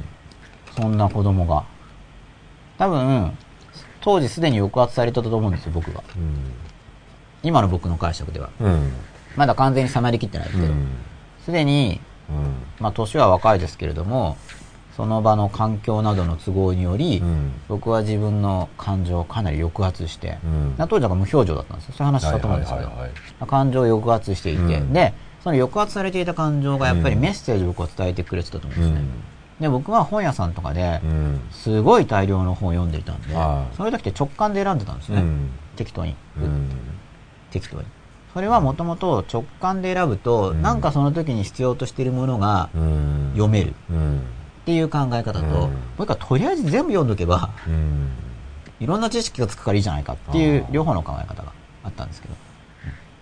で、そこでそのいろんな本をよ読んでいった中で特に関心を引くってやっぱり心の話だったんですよ。うんで、それ今考えると、あんまり意識化されてなかったんですけど、うん当時は。うん。やっぱりその抑圧されていた僕の感情っていうのが、うん感情のことをうん見ようよっていうふうにメッセージを出していた面があるなって、今は思うんですね。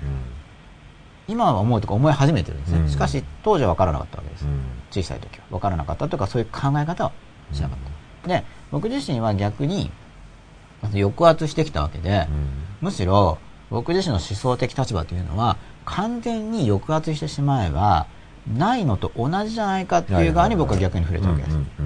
なんでかというとそれは僕の心の中の無意識領域の話だから、それってをは思ってるだけだから、あるとは言えないんじゃないか、うん。別に押し殺してれば。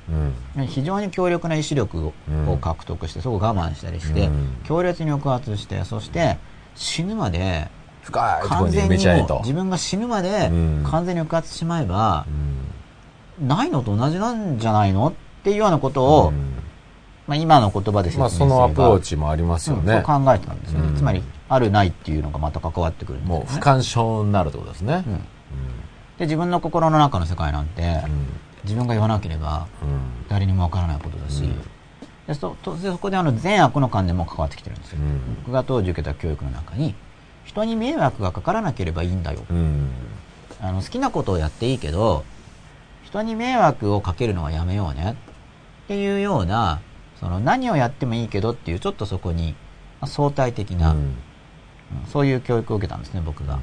でそうすると、その自分の中のものをこう抑圧したところで、なんか別に、その結果自分が暴走したり、うんなんかすごい暴力的になって切れちゃったりすれば、それは周りの人に迷惑かかるかもしれないけれども、しかし自分で抑圧して我慢してれば、周りに迷惑かからないんだから、むしろそれがいいんじゃないかくらいの、迷惑をかけないために。まあ、抑圧し続けられればってことですよね。そうですね。そういうのを、まあ考えてたんだと思います。分類していくと思想的に。うんそして、無意識にうまく、まあ催眠なんかも練習してましたからね。うん自己催眠とか。そういうのを感情を殺すための。うーん、いや、今考えると違うんですよ。うんそういうのを練習させたのは、感情が自分の声を聞いてほしくて、逆アプローチ？やっていたんだなと僕は今は思ってますけど、ねやっぱそこでじゃあ、そういうジレンマというか、ただ僕は途中で怖くなってやめるんですよ。そっちが？それやっぱりその心から入ってくるエネルギーが感じられるようになってきたときに、怖い。だから怖い。自分が消えるような怖さを感じたそこは、確かに、要するに、海が溜まっていくような状態じゃないですか。うんそのやっぱ埋めたりすると。はいその怖さは、一回絶対その海をはい。出さない限りう、ん表面化させることってできないから、はい。恐ろしいことではありますよね。恐ろしいですね。だから、僕がそのイメージとかを、うんまあ心理療法なんかでも絵描いたりしますけど、やっぱ怖い絵を描くんですよね。うん。まあだからシンボル的にはうん雲とか。うんそういうのでも、感情を小出しにしてる感じなんじゃないですか？僕のイメージではそういうところでこう。小さい時に恐竜の絵とか描いてたんですけど、うんティラノザウルスの歯とかはこうギザギザしてるんです今考えるとその、あ、あの、そのギザギザとか、うん。なんかちょっとわかるんです。ただ、露骨にそのティラノザウルスとかが他の恐竜をこうちぎって食って肉片チーバーみたいな、うんそんなんじゃないですね、僕は。んでそれはなんでそうならないかっていうと、うんそれは大人の目を気にしてるから。うんより抑圧してるちょっといい子っぽがってる。そこまで自由、好きに書いていいよって先生は言うけど、多分好きに書いたら、二かれる、れるのよね、みたいな。ロックをかけてる感じで。で、だけど、その、絵画全集とかを図書館で見ていると、あの、シュールレアリズムとかって、まあいろいろ怖いも書いてあるわけですよね。で、そういうのでちょっと多分楽になって、中学の図工とかだとそういう怖い絵を少し描くようえにーなったわけです。怖い絵を。若干怖いぐらいですけど、どんな絵描いたんですか？雲とか。でも忘れちゃいました、雲で。雲ってでスパイダーの方ですか？でっかい。雲だか模型だか忘れましたけど、まあなスパイ何を描きなさいって言われて？何も言われないで。自由に自由に描きなさいって言った時に？うん、雲とか、多分そこ地とか、なんかそういうモチーフを好んでる時期があったわけですよ。で、それだけじゃなくて、こうやっぱイメージすると怖いものを思い浮かべる。ドクロとか。なんかそういうのを感じたわけですね。で、自分の中にそういうのがなんか、なんかだからイメージで僕に伝えようとしてるわけですよ。でもそれがよくわかんなくて、僕自身が。その現象が。うんなん、なん、それ何なんだろう。なんでパッと出てくるのがドクロなんだと。そう、怖い絵。うんなんでそうなのかなじゃあ考えない方がいいじゃんみたいな結局よく やっぱりガシャガシャガシャーって閉じとこうと。その声を聞こうとしないわけですね。ところが、今考えるとなんですけど、声を聞こうとしないからそういうのが出てきてるんだなっうんていう感じうんにまあ至るんですけどね。うんだから、その無意識の使い方というこのテーマを取り上げてますけれども、僕自身は、そのもうビシバシ系ですよね。抑圧して、そこに自分のなりたいビジョンを入れ込んで、うんそうすれば、この現実界も、うん。その自分、自我ですけどうん、その自我が望んでいるビジョンがうん。現実界に出てくるんだといううん。ことをやろうとしてるわけです。うん。その、まあ、ベンさんの本とかも、やっぱ読みようによってはそう、読みようによってとか、軽く読むとそうなると思います。どっちかっていうと。ベンさん？ベン・スイートランドさんの本、僕小学校中学年の時に読んだ、うん。まあその願いが、潜在意識を使って願いを叶えるみたいなアプローチなので普通に読むとそうなっちゃうと思うんですよ。うん。でそれはうん今の僕の言葉遣いだと、うん。魔術的アプローチなんですけど、うん。この魔術的アプローチのモデルっていうのはどういうモデルかっていうと、うん。あどういうモデルかって言ってもあの僕が言うところの魔術的アプローチうん。なんですけど、まあ、無意識から意識に影響があるっていうのはこれは多くの人が認めるところだと思うんですね。意識って心の中の世界ですよね。で無意識が意識に影響を与えてくるっていうのは多くの人が認めるところ。で、意見が分かれるのは、この外側の世界に影響を与えるかどうかってことです。うん直接。うん。この無意識の世界が、外側の世界ですよね。出来事。このルートがあるかどうかですね。無意識が直接この出来事に影響を与えるルートがあるかどうかは、これ意見が割れるところです。で、うんいわゆる物理学的な、いわゆるですけど、いわゆる物理学的な、あくまで敵が入っちゃうんですけど、物質的な考え方の場合には、この無意識が直接出来事に影響を与えるという立場を取らないんですね。うん無意識が意識に影響を与え、で、意識によって自分の肉体が動きますよね。自分の。自分の身体が動きますよね。無意識が意識に影響を与えれば、意識がその自分の手座にいれば、ドライバーズシートにいれば、うん。体を動かしますよね。でも無意識が動かしてる自分の体っていうのもあるじゃないですか。ありますね。この、ちょうどなんか、体はこの間なのか。なっていう気がするんですよね。ここもこうきますよね。で、うん体が動いた結果、うん。その自分のこう、こう肉体的なうん、例えばもうそれはもう、いわゆる行動だけじゃなくて、ちょっとした雰囲気とかうん、表情とかも含めて、その行動の結果、周りの人に当たる印象が変わったり、うんそこからい物質世界での因果関係が展開して、うんそれで出来事に影響が入ると。っていうのが、まあ、これがその普通の物質的な考え方ですよね。まあ、意識っていうか、ここかな。で無意識が意識に影響を与えたり、無意識が自分の体に影響を与える、意識が自分の体に影響を与える、そして自分の体がやったことによってこの出来事が変わっていくと。出来事も自分の体も同じ物質界にあるものだから。っていう、このルートが、まあ、い一般に広く認められているモデルというんでしょうか。うん。あの、ひ広く認められていることになっているモデルっていうのかな。はで、その無意識っていうのが出来事に直接現れてきますよねっていうのは、あうん。まあちょっととんでもだったり、ちょっとオカルトだったり、うん。そういう扱われ方をするんですよ。まあ信じてる人はバリバリ信じてるんですけどね。うん僕はこれはちょっとあると思ってるんですけどね。いや、めちゃめちゃあるんじゃないですか？うん。で、うんこの出来事っていう、無意識のさらにまあ奥の方に何かさらにあるとして、ね、ここら辺の何かが、結局はこう、どうも全部に現れてきていると。うん。こういう考え方があるわけですよね。うん。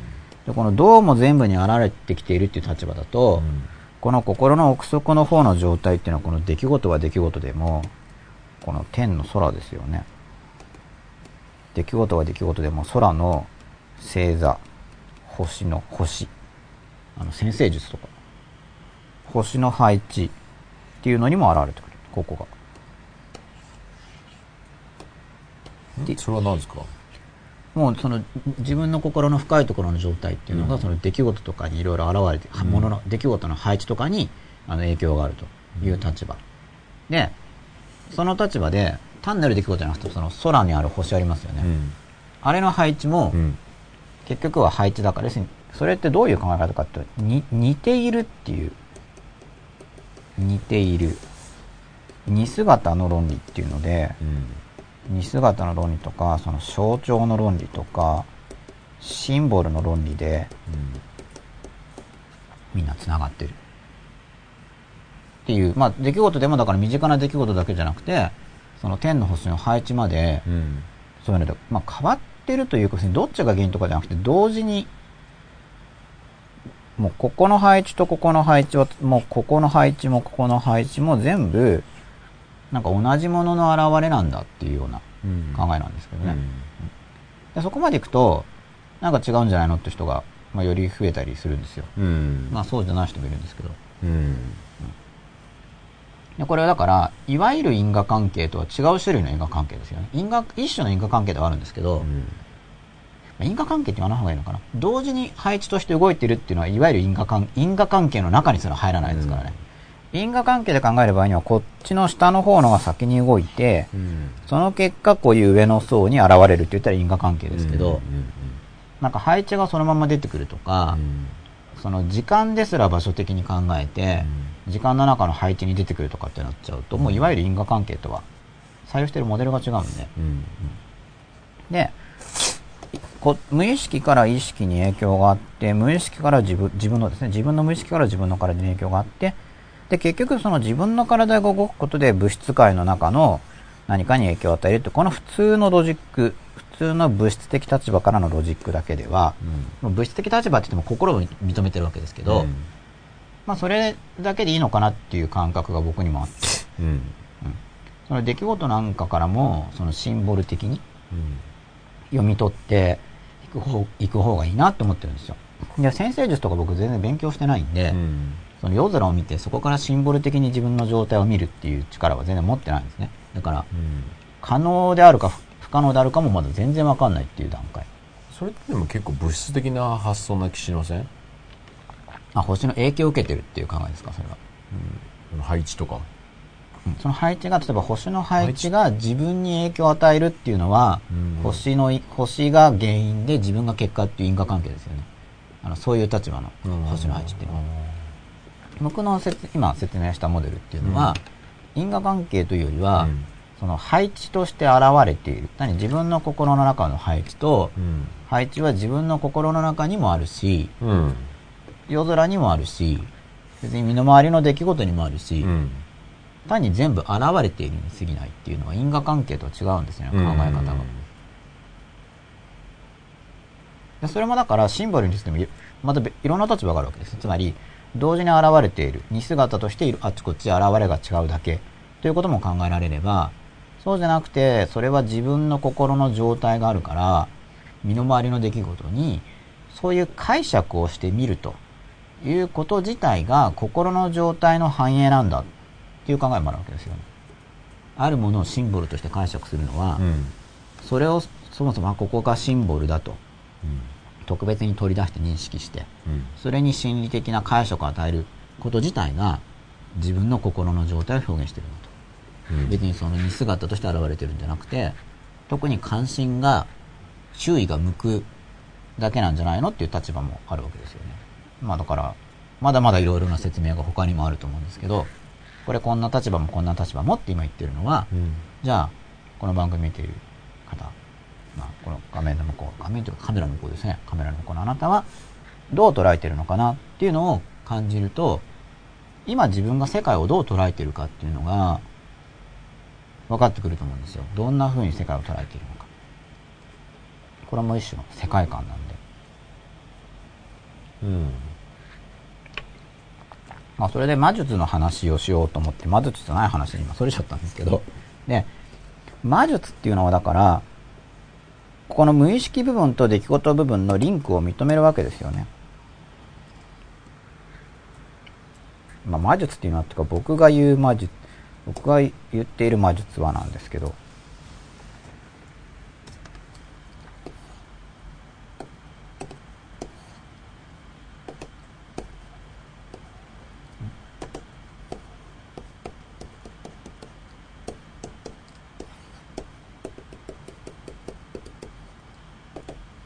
ここの直接的なリンクを認めることで、因果関係を認めることで、自分の意識からこの無意識の方にメッセージを入れて、そうすればこの出来事が変わるじゃないのっていうのはこの魔術的って僕は思ってるんですね。うん。あ僕の言葉遣いではです。うん。あの、すごい広く魔術的と呼ばれてるわけじゃないんですけれども。だから、無意識を活用して、願いを叶えるとかってアプローチは、僕としては魔術的なものだなっていうふうに感じるんですよ。うん。で、さらに吉、永さんはどう思ってるんですか？そこは全然わかんないな。僕が思ってるのは、うん僕は似姿的なことは考えてますね。で、意識があって身体がありますよね。でしかも、まあ、この身体っていうのは物質世界の中にいるんで出来事の中にいるわけですけれども、身体が何かをやって儀式っていうのができますよね。儀式。うん。で、その儀式っていうのも一つの形なので、そのシンボルとして機能するから、別にこの因果関係として体がやるからそのイメージで心がとかじゃなくて、単になんか儀式をすると形が変わりますよね。あの行為の形が何かをすることで。で、形が変わるから、結局出来事に現れてくるんだっていう、その祈祈祷みたいなやつ。儀式によって願いを叶えるような一連の手順とかですよね。まあ、このあたり恋の、まあ、シンボルによる関係性っていうのを考えたりするんですけれどもでここまでいくとなんか聞くんだ聞聞かないんだか、本当意見が割れるんですよ。よくわかんなくなってくるから、実際。うん。なんですけど、僕が、その、多くの人に体験ができる。これやればうん。体験ができると思いますよというレベルの儀式。まあ僕も体験してるんですけれども、うんこれあの思考法の本の中でちょこっとだけ書いてあるんですよ。うん。書いてあるとか書いてあるって言っちゃいけないのかな。もううん短くなりすぎてて、こういう意味はもう全然読み取れないんですけど、感情を変えるときに行動で変えるってやり方があるんですね。うん。行動で変える。うん。で例えそれ儀式の話なんですよでただ儀式っていうとまた説明を加えないと何言ってるのか分からなくなっちゃうので、例えばこういうのが例えばでこの儀式っていうことと小分けにするっていうことがすごく関連していて小分けにするっての小さくやっていくってことですよねで小分けにするっていうのは通じやすいから僕は儀式としての意味も感じるんですけれども通じやすいから使ってるわけですでも今日はもうちょっと儀式の側面が強い話をすると例えばいやなんか自分の心を掃除しようと思うとするじゃないですか。そういった時に自分の心の掃除の代わりにちょこっと机の上を整理するとかっていうのが儀式的なものですよね。例えばじゃあ、じゃあ親と和解しようとかって考えて、でも親に直接話すのはしんどいからって言って、うんじゃあ手紙とかを書くと。で、それを投函しないでじゃあ机の引き出しに入れてしまっといたとしますよね。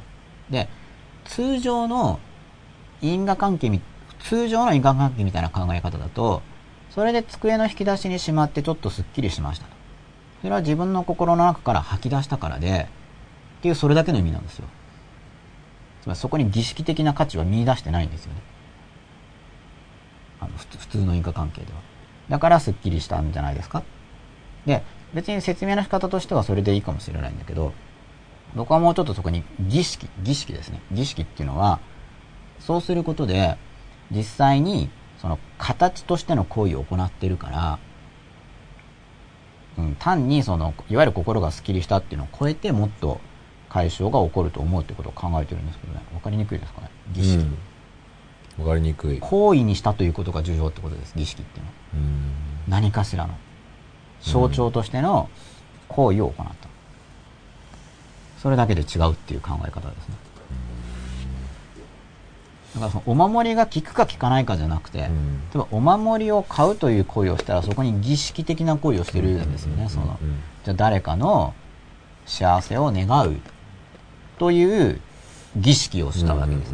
別にお守り買わなくてもいいですよ。別にその、幸せを願ってるから、その人の幸せを願って、じゃあ紙に書いて、じゃあ自分の机の引き出しにしまいました。って言ってもそこに儀式がある。単に、心の中で思うだけと、本当に肉体を動かしてやる儀式レベルっていうのは、ちょっと違う。って僕は思う考えてるんですよ。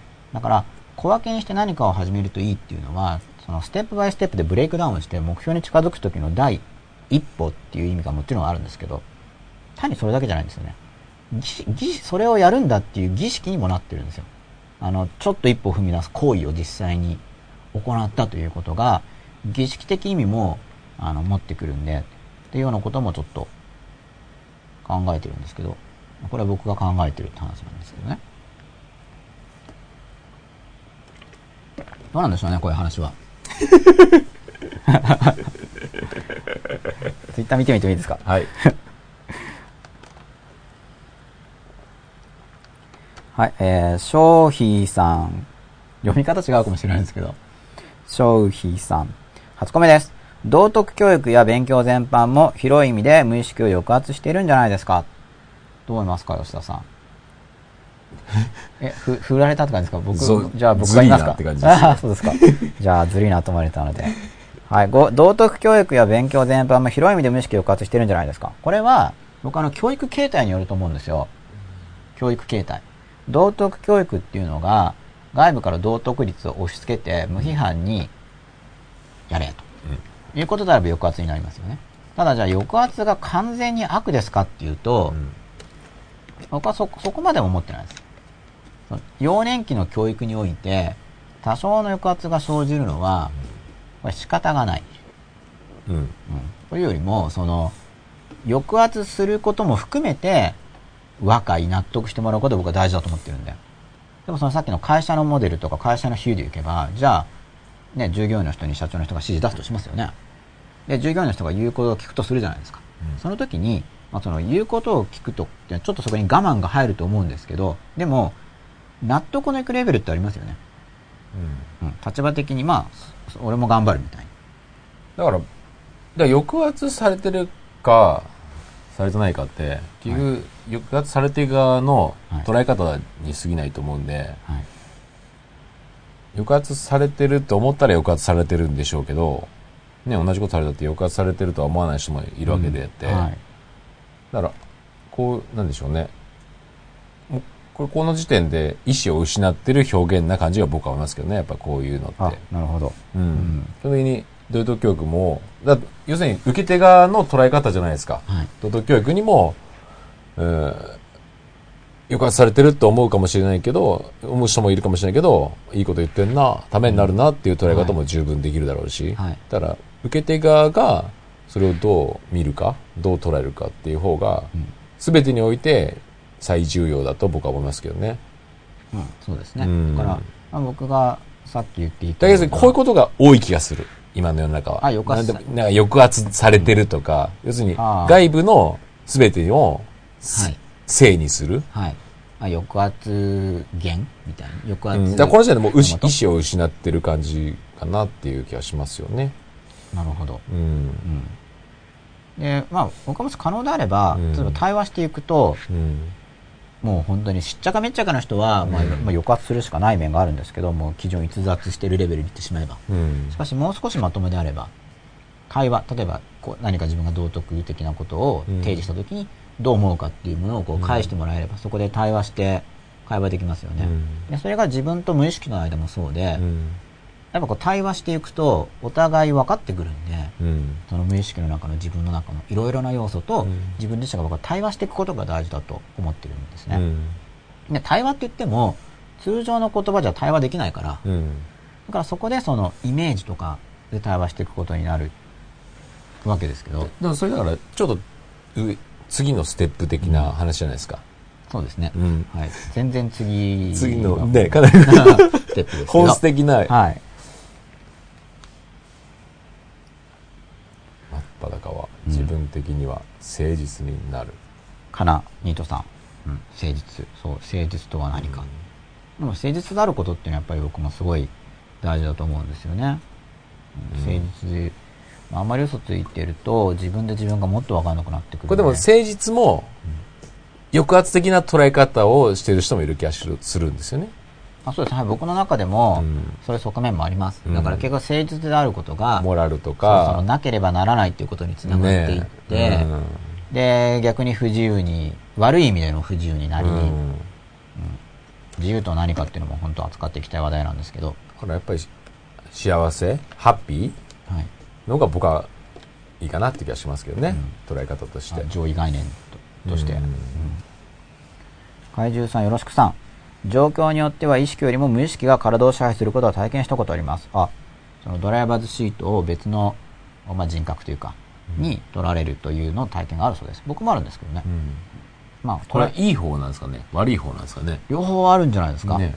僕は悪い方の体験もありますよ。うん。まあ、世の中でいう憑依体験とかっていうのは、まあ、こういうものなんだろうと思いますけど、うんで、そのもう無意識の中の要素っていうのが、じゃあそもそも自分なのか、うん外部から来てるのかとか、そこも立場分かれるんですよね。うん。憑依とかっていう言い方をするときには、もっと外部感、うん異質感がよりうん強いですよね。うん。自分の無意識の中の一つの人格っていうよりは。そうですね。だから、無意識、さっきの絵で言うと、はい。いろんな、無意識の中に喜怒哀楽だったり、はい。善悪が入っているとして、はい。はい基本的に全部、えー人間にははい。要素はあるっていう捉えるとして、はい。その無意識の状態で、その時に何が育ってるかっていうのもはい、すごい重要かなっていう気がするんですよね。うん。そうこの育つっていう概念は僕はすごい大事だと思うんですよ。うん。僕はなんかエネルギーとか言ったりとか、うん。まあ、リビドーでもいいんですけど、うんエネルギーを注ぐことでうん育っていくんですよね。うんすくすくすくと。そうです。だそこに、どこの部分に水をやるかっていう。うん要するに、悪のとこに水をやって、はい悪をどんどん育てることもできるだろうし、はいできますね。うん、善の方に水をどんどんやって、はい無意識のところの善の方を、はいまあ性善説とか性悪説とかに、の話なのかわかんないですけど、僕は。だそこの無意識の育てる部分と意識を育てる部分っていう、はい。これをちゃんとい、それこそ意識してはい、両方をや、えーやっていくっていうのがはい、すごい重要な気がしますけどね。はい。で、その無意識の中で、いろいろな部分があるとしますよね。で、それぞれの部分にまた記憶がこう、まとわりついているという、うん。僕は、まあ、これもいろんな立場なんですけどね、うん。僕はそっちの立場なんですね。うん。うん。で、それはだから、一つの感情の時に、こう、いろいろ連想する記憶っていうのがあるんですよ。うんそれっていうのは、その、すぐ連想するっていうことは記憶の距離が近くて、うんうんうんそこの感情の周りにある人格うんうんうんに絡んでいる記憶。で、こっちの感情ではまたそこにこう、絡んでいる記憶っていうのがあって、うんで、それでまたエネルギーによってそれがだんだんこう強くなっていって。だから自分で水をやるとかに、はい。無意識のところに外部からの影響で水を与えられちゃうっていう形ですかね、イメージ的にはね。そういうこともありますね。ねはい。そうですよね。はい。で、それをガードしたり、はいコントロールするのがはい。意識の部分で、フィルタリングの機能もはい育てながら、はい。自分ではい無意識のとこの、うんより幸せになる部分に水をうんあげてって、ん育たなくてよかった部分ではい育ってしまったとこを、はいだんだんこう小さくしていくはい。作業をうんこうやっていくみたいなうんイメージですかね。そうですね。ねねエネルギーをこう出してもらって、僕はもう若いっていう感じなんですけどね。うん若い、若い、若いが近いから、うん若い。で、若いしていくためには、うんあ何が重要なのか。うんつまりじゃあ、自我の部分っていうのは、うん俺が俺なんだっていうだけでは、うん僕はやっぱうまくいかないと思うんですよ。うんじゃあ、俺が俺なんじゃじゃなくて、どうすればいいのか。っうんていうことは、あ、これが、この一個だとかっていうので感じていることがあって、うんまあ、キーワードで言えばもうこれまで何度も出てきてるキーワードではあるんですけれども、そこももうちょっとうん詳しく説明していく予定なんですけどね。まあ、急にキーワード、これがキーワード、うんまあ、キーワードだけ取り出しても、うん結局言葉って解釈が多様なんで、あれなんで。で自我の部分って、やっぱり基本的に相対的なはい。価値観が強いじゃないですか。はい。だから外部からどう見られてるとか、はい。でも無意識の部分ってはい。あくまで主体的なものだと思うんで、そこもだいぶ違うですものですよね。うん。そうですね。うん。で、まあ、ちょっと今、連想したんで、まあ、ついでなので、はい。はちょっと話が分かりやすくなると思うので、これで、この、真っ裸の中でも何度か出てきている、あの、洗脳という単語についてちょっと注釈をしたいと思うんですけど、ただ僕も洗脳について詳しくし勉強してないんで、うんこんなことなのかなって思ってるんですがっていう話ですね。こんなことなのかなって。それって、まあ、このドライバーズシートありますよね。うんまあ、自分の、こう、発言とかはい肉体につながっている部分。うんの座がありますよね、うんそういう自分の中に主座があるとしますよねで、まあ、そこにずっとこう自我がいて俺だってやっていたわけです。でなんかどうも、まあ、これみんなの話を総合するとっていう伝聞の話を解釈するとこういうことなのかなっていうレベルの話に過ぎないんですけど、まあ、この自我以外のやっぱりこう無意識の中にこれをこう外部からのインプットでこう育てていって考え方を、えーこうやってエネルギー与えてぐにょーってどんどんこう育っていって、で、なんか、お前どけよってことでこの旧自我を、旧ってまあ自我なんですけど、じゃあねって言ってこいつをこっちに抑圧して無意識側に押し込んじゃってう、ん。で、これをこっちの主座につけると。うん。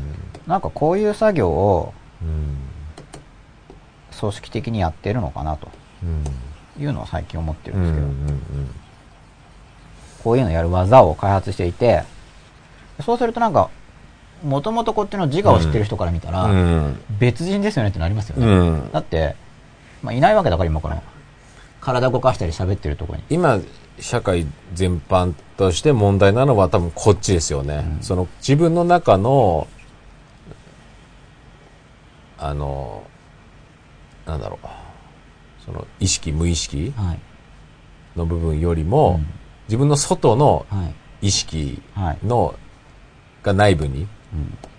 これもともとだから俺って思ってた部分が、うん。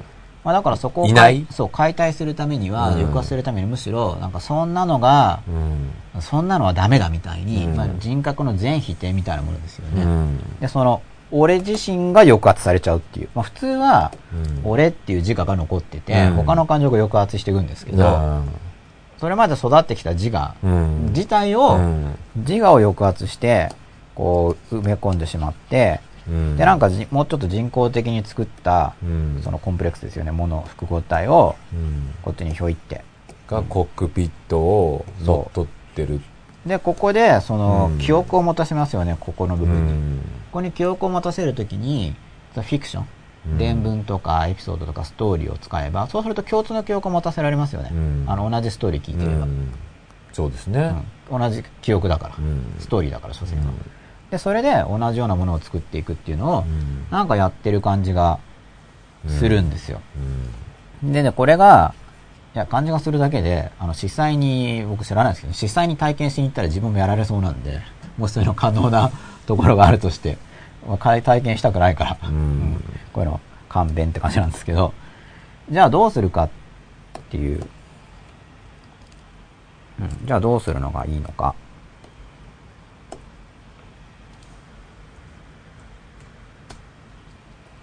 まあこういう洗脳みたいなことをして、まあ、これでだからなんだろう自分の考えを全く捨ててうまくいってる人の考え方をそのままやりなさいっていうのはこういううん洗脳っぽい感じなんですよ。だからそれまでの自分を全否定して。洗脳されてんのか、もうそっちを望んじゃってんのかもしれないなっていう気もし、もう要するに、運転してくれと。あ、そうなんですよ。そういう、でもそうでもないと、うん明け渡すことないと思うんで、で、そうなんですようんね。よっぽどのことがない限うり。ん。まあやっぱりその、運転席にいたいと思うんですよね、自我的には。うん俺、俺、俺ってことなんで。さっきの話だと、その運転席の中に、例えば、喜怒哀楽の、はい。木が運はい。運転してんのかはい、土が運転してんのか、はいみたいは、ないこう、話の要素があるじゃないですか。はい。今の、その話はまた全然違うあ話。そうもうそれぐらいだと、この意識にすごい近い層の無意識、うん。意識に近い層の無意識で、取材意識のまだ周辺にいるぐらいの、こう、こんな感じなんですね。う喜、ん怒、こう、哀楽みたいな。ね。とか自分の中の善とか悪とか、なんかもうまだ意識のこう、うん。ちょっとはみ出てる、そうですね。普段取材にいない部分とか、うん。こんな程度の感じなんですけど、うん。なんかこれはもうかなり離れた場所の、こういうのが取材に入ってくると、別人もいいところみたいな。そうですね。まだこの辺りだと、この意識に近いところの度ぐらいだったら、うんまあ、まあ別人ではあるんだけどう、ん一応まだ共通してるんです。だから近いから、記憶も共通してるから、うんまあただ怒ってると、確かに怒ってる人と会話するとちょちょっと記憶違うんですけど、でもまだ共通してるんですよ。うん例えば名前は同じとか。少なく、まあ、この洗脳のとかでも名前ぐらい覚えてますけど、極端に別になるともう名乗る名前が違うとかって世界もありますからね、実際に。誰なんだお前はみたいな。そうですね。そんなやつは知らんみたいな。そのもともと自我に入ってた名前を、うんそんなのは知らないよぐらいの主張をするのもいるわけですよ。場合によっては。こんなのが取材に来たりとか。人間いろいろあってすごいんですけど。うんで、そう、だから洗脳とかっていうアプローチではなく、自分を変えていこうとしたら、だからどうするのがいいかって言ったら、その自我を捨てるんじゃなくて、まあ成長っていう概念ですけどね。これのタイム誌の話は、この話をしてたんじゃないですか、もしかしたら。いや、そういうのと、あ、でも関連はしてますけど、関連はしてるっていうのは、その、人間が完全にこう自我を。うんデータになっちゃうんで、うん例えばもうお金とかって金貨じゃなくて、例えばあの銀行残高とかってもはや電子データじゃそうでないですか。すよね。まあちょっと保存方法知らないけど、もしかしたらどっかのハードディスクうの、ん。なんか電圧とかですよ。本当ですよね。貯金。ね。これまで何十年も貯めた貯金とかっていうのは、なんかどっかの何ミリアンペアとかの、ね よくわかんないけど、ね詳しくじゃないですけど、なんかの記憶装置に。残ってる電流だけかもしれないじゃないですか。ピッてやったら消される可能性がありますよね。そんなノリで、まあ、あるいは僕が本とか一生懸命書いたとしても、うんそれがどっかのハードディスクに入ってまあそうですよねまあそこの電気なわけあですよ。で消えてきますよね。消えたら終わりです。バックアップなかったら終わりみたいな。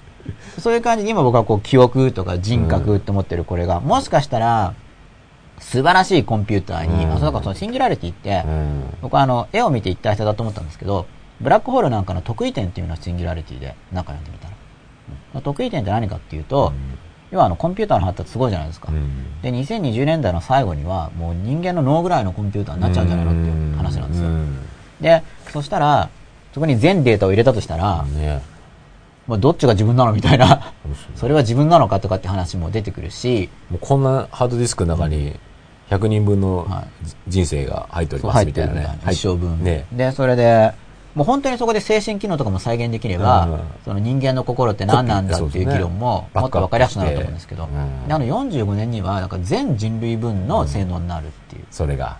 それが。なるほど。全人類のインテリジェンスのコンピューター。すごいですね。で、なんでそれが得意点かって言ったら、もうそれ人類叶わないじゃないですか。そうですね。だからコ、コンピューターが、例えばコンピューターを開発するとしても人間がやるよりか、コンピューターがやる方がいいわけですよ。だって知識超えてるわけだから。っていうような話。もう、なんかもうすでに動いてるんでしょうね。昔ね。出た本でベストセラーでもあるらしいんです。僕読んでなかったんですけど、あのシンギュラリティの方が。だから、本当になっちゃうかもしれないですよ。もうそんな先じゃないですもんね。2000 30、もうそれは楽楽観、もちろん楽観的な予測だとか、それは人間はそれだけじゃないから、そのコンピューターって言っても違うんじゃないの？っていう議論は当然あるわけですけど、まあその人によれば、2020年代の最後ぐらいには人間ぐらいになると。まあでも、もう、ピグとかね。うん。そうだから本当に人間ぐらいになっちゃったら、今のコンピューターが制御できることって限られてますよね。うんでも人間レベルになれば、人間レベルだから何でもできるわけじゃないですか。ね料理だろうが、うん子育てだろうが、ね車の運転だろうが、全部頼めるんですよ。うん今そのエクセルに表計算をしてる事件とかじゃなくて、人間以上にインテリジェンス持ってるわけですから。何でもできると。どうしますか？そうなっちゃったら。ならないかもしれないですけどね、これは。な、なる可能性はなる可能性は結構出てきちゃってるんですよねならないかもしれないけど、なりかねないくらいにはうんもう入ってきてるらしいんですけど。なろうと思えば、ん慣れちゃうぐらいのね。さっきの自我がオレオレどころじゃなくて、うん人間様っていう観念が人間にあるわけです。万物の霊長みたいな。地上最高のみたいなところがあるじゃないですか。それがなんか、え、向こうの方がすごいのとかってなると、すごいですよ。ラッダイトじゃないけど、僕多分は、なんか、壊そうとする人出てきそうですけどね。分かれるんですかね。どうなんでしょうね。そういうレベルになってくると、うんやばいんじゃないのみたいな感じで、ねなんか、やだな、向こうに支配されたらみたいに思って、え。ね SF みたいですけど、本当に。でもリアルに可能になってきたら、反対する人出てくると思いますよ。まあそうですよね。それはやめようよみたいに。うん例えば遺伝子操作とかも制限かかってるじゃないですか。うん。コンピューターもなんか、すごすぎるのはうん。やめとこうとかう、ん。なる可能性ありますよね。そうですね。まあもうちょっとそんな、なんていうんですか。例えば自給自足的なものが日本の中でもはい、こう、少しずつこうなってる。だから本当に本当の二極的なね、考え方？そう。でも、意識も変わらざるを得ないし、うん人間とは何かっていうのも変わらざるを得ないし、だってじゃあ、本当に何かのデータにコピーできるとしたら、まあ例えば僕の自意識としては、いや、あれは僕じゃなくて機械の中に入ってるだけなんですけどってなりますけど、うんまあこれは思考実験ですけどね。本当にデータが落ちてて、表現力とかも同時にあれば、他人から見たら同じわけじゃないですか。うん自分としては非連続性があって、いや、向こうはコピーだよってなるけど、本当にコピーできれば他人から見たら同じなわけで、うんもうそういう時代に。なる可能性も出てきたと。さすがにならなくても不思議はないですけどね、でもなりかねないっていうのが、うん単なる想像じゃなくて、うんうんなりかねないっていう言われちゃうぐらいになってきちゃってるんですけど。だからこう意識とか自分ってなんだとか、考えざるを得なくなりますよね。そうなってくると。うん。ていうかもう考えることがそれだけっていう話になりますよね。まあ本当にだから人間のやることを、うん。本当に人間レベルのうん。コンピューターとか出てくれば、うん。いわゆる労働とかっていうのはうん。完全機械化ができちゃうわけですから、ね。同じことできるわけだから。まあ、そこのエネルギーコストとかはちょっとまだわからないですけど、うん。同じことできるけど、なんか動かすのに1日100億円とかだったら、痴漢できないですけどね。ですねでもなんか同じ、多分同じペース、どんどん発達していくっていうモデルであれ考えてるんで、うんまあ、コンピューターもどんどん安くなってますよね。そしたらなんか人間レベルの知性を持ったものが、なんか3万円とかになってくると、まあ人件費より明らかに安いですからね。まあ、買うのが3万円、電気代月5000円とかで、人間レベルのことができれば、言うこと聞きますしめね。ちゃめちゃ普及するんじゃないですかね。ですよね。まあおそらく反対運動も起きると思いますけど、そんな時代になっちゃったら。まあそんなようなことを想像するのも楽しいんですけど、ね、まあそうですね。この今の時代。うん。はい。で、またツイッターに戻って、はい。話を戻そうと思いますが、はい、次は、有意識のあれ屋敷のようなものだろうか、ニートさん。うん。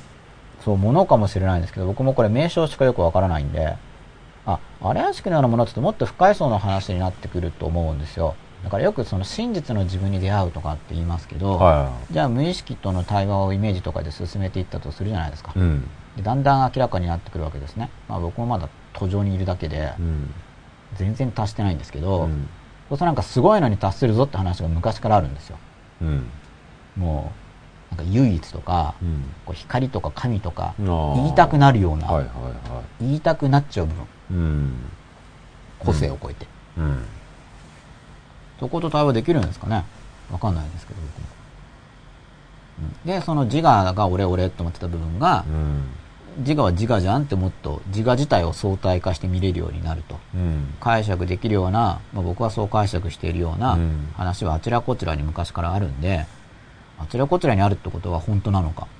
それとも、みんな揃ってそういうファンタジーを抱く傾向を人間が持っているのか。うん。どっちなのかちょっとわかんないです。うん。両方考えられるんで。星を見る光明のようですね。ふむ、すごい、大茶子さん。そう、見れるようになっちゃったらそういうことですよ。星。要は何を見てもだからそしたら、いろんな配置でわかると思うし、うんまあ、さっきの儀式の話をすれば、多分風水とかってそういうのがおそらく理論的にはあるんだと思うんですね。儀式として。うん。形を変えることで変えていこううん。と。おそらくですけど。うん。風水は僕、詳しいわけじゃないんで全然う。ん。怪獣さん、よろしくさん。私たちは儀式だということを意識せずに吉永さんの例のような行動に出ると思うのですが、私たちは意識の根底にこのような考え方が根付いているのでしょうか？うんなんとなく知ってるんだと思いますよ。なんとなく。なんとなく感じて。で、それを、あんまり意識的にやらなくてもいいと思うんですけど、まあ、ある程度ですよね。いつもの適量ってやつで、ある程度意識して取り入れることで、わかりやすくなると思うんですけど、うんあだから、日常的なもので近いのは、あの思いついたらすぐやろうって話。日本はでも儀式というものは多い、もともと多いですもんね。多いですね。だから、でいつの間にか形の方がね、そうですね。形だけが先行しちゃうと先行、しちゃう。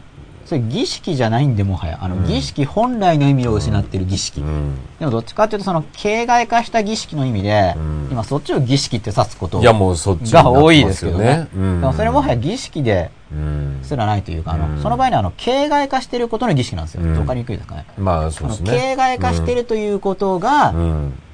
表現されてるシンボルになってるんですよね。うん。こういう風に、うん。あの、ふぬけですとかっていうのをうん。儀式でやってるんですよ。儀式でふぬけさが表現されている。で、内面が真逆のアプローチになってるっていう感じじゃないですか？はい。そういうシンボルになっているんで、うんまあそういう意味では一応儀式ではあるんですけど、うんただもともとそういうものじゃないうん。わけで、うんで、思いついたことをすぐやるっていうのも、結局思いついたっていうのは無意識からのこうメッセージでなんか思いついたわけですね。うんで、それをすぐやるっていうのは、そのメッセージを自我が聞いたってことになるんですよ。でそれはだから僕よく思いついたことはメモに書きましょうねとかって言いますよねでうん、ここで止めとくと、うん。怪しくない、うん。受け入れられる話なんですよ。で、僕が何をやろうとしてるかっていうのがちょっと見えてくると思うんですけど、うん僕はだから受け入れられやすい形でこういう話をずっとしてるんですよね。うん。うんでも、メモに書くと、うん。それは、まあ、意識である自我が、うん無意識から見たらですよ、うん。あ、俺の言うこと、うん。気にしてくれてるうん。ってことなんですよ。うん。うん。思いついたことだって書き留めてるわけだから、気にしてくれてますよね。うん無視してないですよね。うんだから、思いついたことが心にこう出てきたんで、うん。自分の無意識の中の何かを大事にしたい人は、それをこう書いておくと、うんこう、俺っていうのは自我の部分の俺ですね。俺はその自分の無意識を聞聞こうと思ってるうん。っていう儀式、自分なんです。うん書くことだけが。夢日記とかもそうなんですけど、うん。夢はなんか無意識からのメッセージっていう話はもう、もうフロイトの話もそうだし、ユングの話もそうだし、うん結構一般に知られてると思うんですよね。うんだからこう夢を書くと、うん。無意識からしたら、あ、なんかまともにと取り合ってくれてるっていう感じうん。になると思うんで、それもまた儀式。うん。その無意識の声を、声って言ってもあの音で、まあ音で聞こえる人もいるんですけど、音で聞こうって話じゃなくて、うん要はメッセージを受け取ればいいんですよ。うんそれを言語化してメモに書いたり、なんかイメージが出てきたら、それを考えてみる。イメージってないないってみんな言うんですよ。だからその記憶法セミナーとかっていうのを僕やって、いやだってそのイメージ使わなかったらシリスとか覚えられなくても、500桁とか覚えられるじゃないですか。うんっていうと、なんかあイメージが働いてるなって、ちょっと時間的ですね、ぼんやりとして。うんあるんですけど、なんかみんな脅されてるんですよね。あの、鮮明にイメージって言ったらなんか鮮、うんテストで100点取ると一緒で、鮮明なイメージじゃないととか言って脅されてるからイメージも出なくなるんだけど、みんなイメージで出るんですよ。例えばこの、このユーストリームの背景のひまわりってありますよね。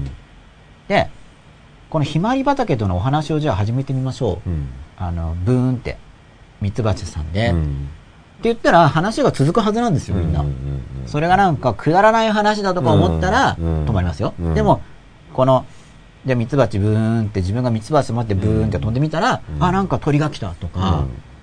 なんか、なんか展開するんですよ。うん。展開しませんか、そうやってブーンって思ってたら、うん。あ、なんかこれ美味しそうって言って止まってみたとか、次が出てくるんですよね、うん。ストーリーが。うん。人って。うん。あの、で人って言ってたけど、あの、本当に浮かされてる人は出てこないんですけど、うん。でも、ほとんどの人がそうやってやっていくと、うん。このひまわりの中から自分のストーリーで紡ぎ出すことができるんですよ。うん。でそれをこうちょっと書いていったりすれば、じゃあ次はってこう、まあ展開しなくなる時もあるんですけどね。あの展開しなくなるのは勝手に作っちゃう時。例えばじゃあ次は冒険だとか、うん。ここで師匠との出会いがとかなんか初めにそのか、テンプレートを決めていて、はい。じゃあそこで師匠をてんうん。だ登場させようかとか言ってやっちゃうと、うん。それは無意識との、まあ、それでも、師匠との出会いだとか言って、うん。そこで出てくる師匠が、じゃあ殿様バッタが出てきたのか、殿様ガエルが出てきたのか、人間が出てきたのかっていうところにその人の、なんか無意識が反映されてるとは考えられますけど、うんそれなんか作為的に、ここで、クライマックスとかってやると、また、うまく対話ができる。意識側がうん肩を押し付けてることになっちゃうんで、よく感じれば、やっぱイメージって出てくるものだから。で、またそれを書き取ることっていうのは意識側が、そういうのだから、どうでもいいくだらない空想って言って捨てちゃうんじゃなくて、なんか言いたいんだな、うん。僕に、うん。僕たちの自我の部分に、うん。って思って書くことで、うん。重要視してることにうん。なるんですよね。そうですね。メッセージを。で、それっていうのは無意識と自分の間でもやってますけど、うん。人と人の間でもやってるわけです例えば親が子供の言うことを聞かない。うん。それってだからさっきのモデルで言ったら子供側が無意識側で、うん。親側が自我側ですよ。うん。子供の意思を抑圧している。うん。ってなったら言葉が言われないから、だからイメージで伝えようとしますよね。うんファッション変えたりとか、うん声色変えたりとか、うんイメージで対話しようとしてくるんですよ。うん対人間間で。うんで、やっぱりそこにも似姿が見れてとか、こうなんか感じられることが増えるので、そういう練習してると、これは何なんだろうとか。例えば吉田さんがこのひまわりのイメージっていうので何かイメージを皆さんにお伝えしてるわけですよね。これもだから、やっぱ吉田さんの無意識の中の何かが、うんこうみんなに伝えたいことがあるわけですよひまわりというイメージで。また吉田さんの心に伝えたいものでもあると思うんですよ。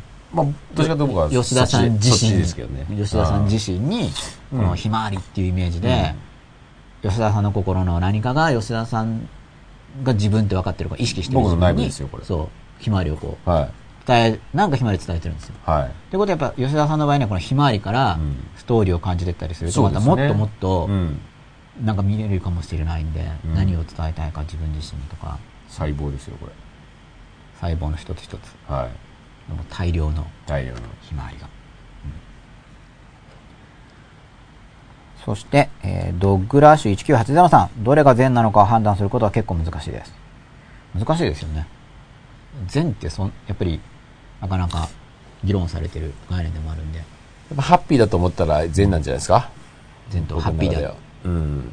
幸せで考えてみよう。うんそれもだから、自分の幸せで考えるのか、うん。周りの人の幸せの総量で考えるのか、幸せをどうやって測定するのかとか、こううるさい人たちはいろいろ考えてるわけですよ。うん。うるさい人たちは。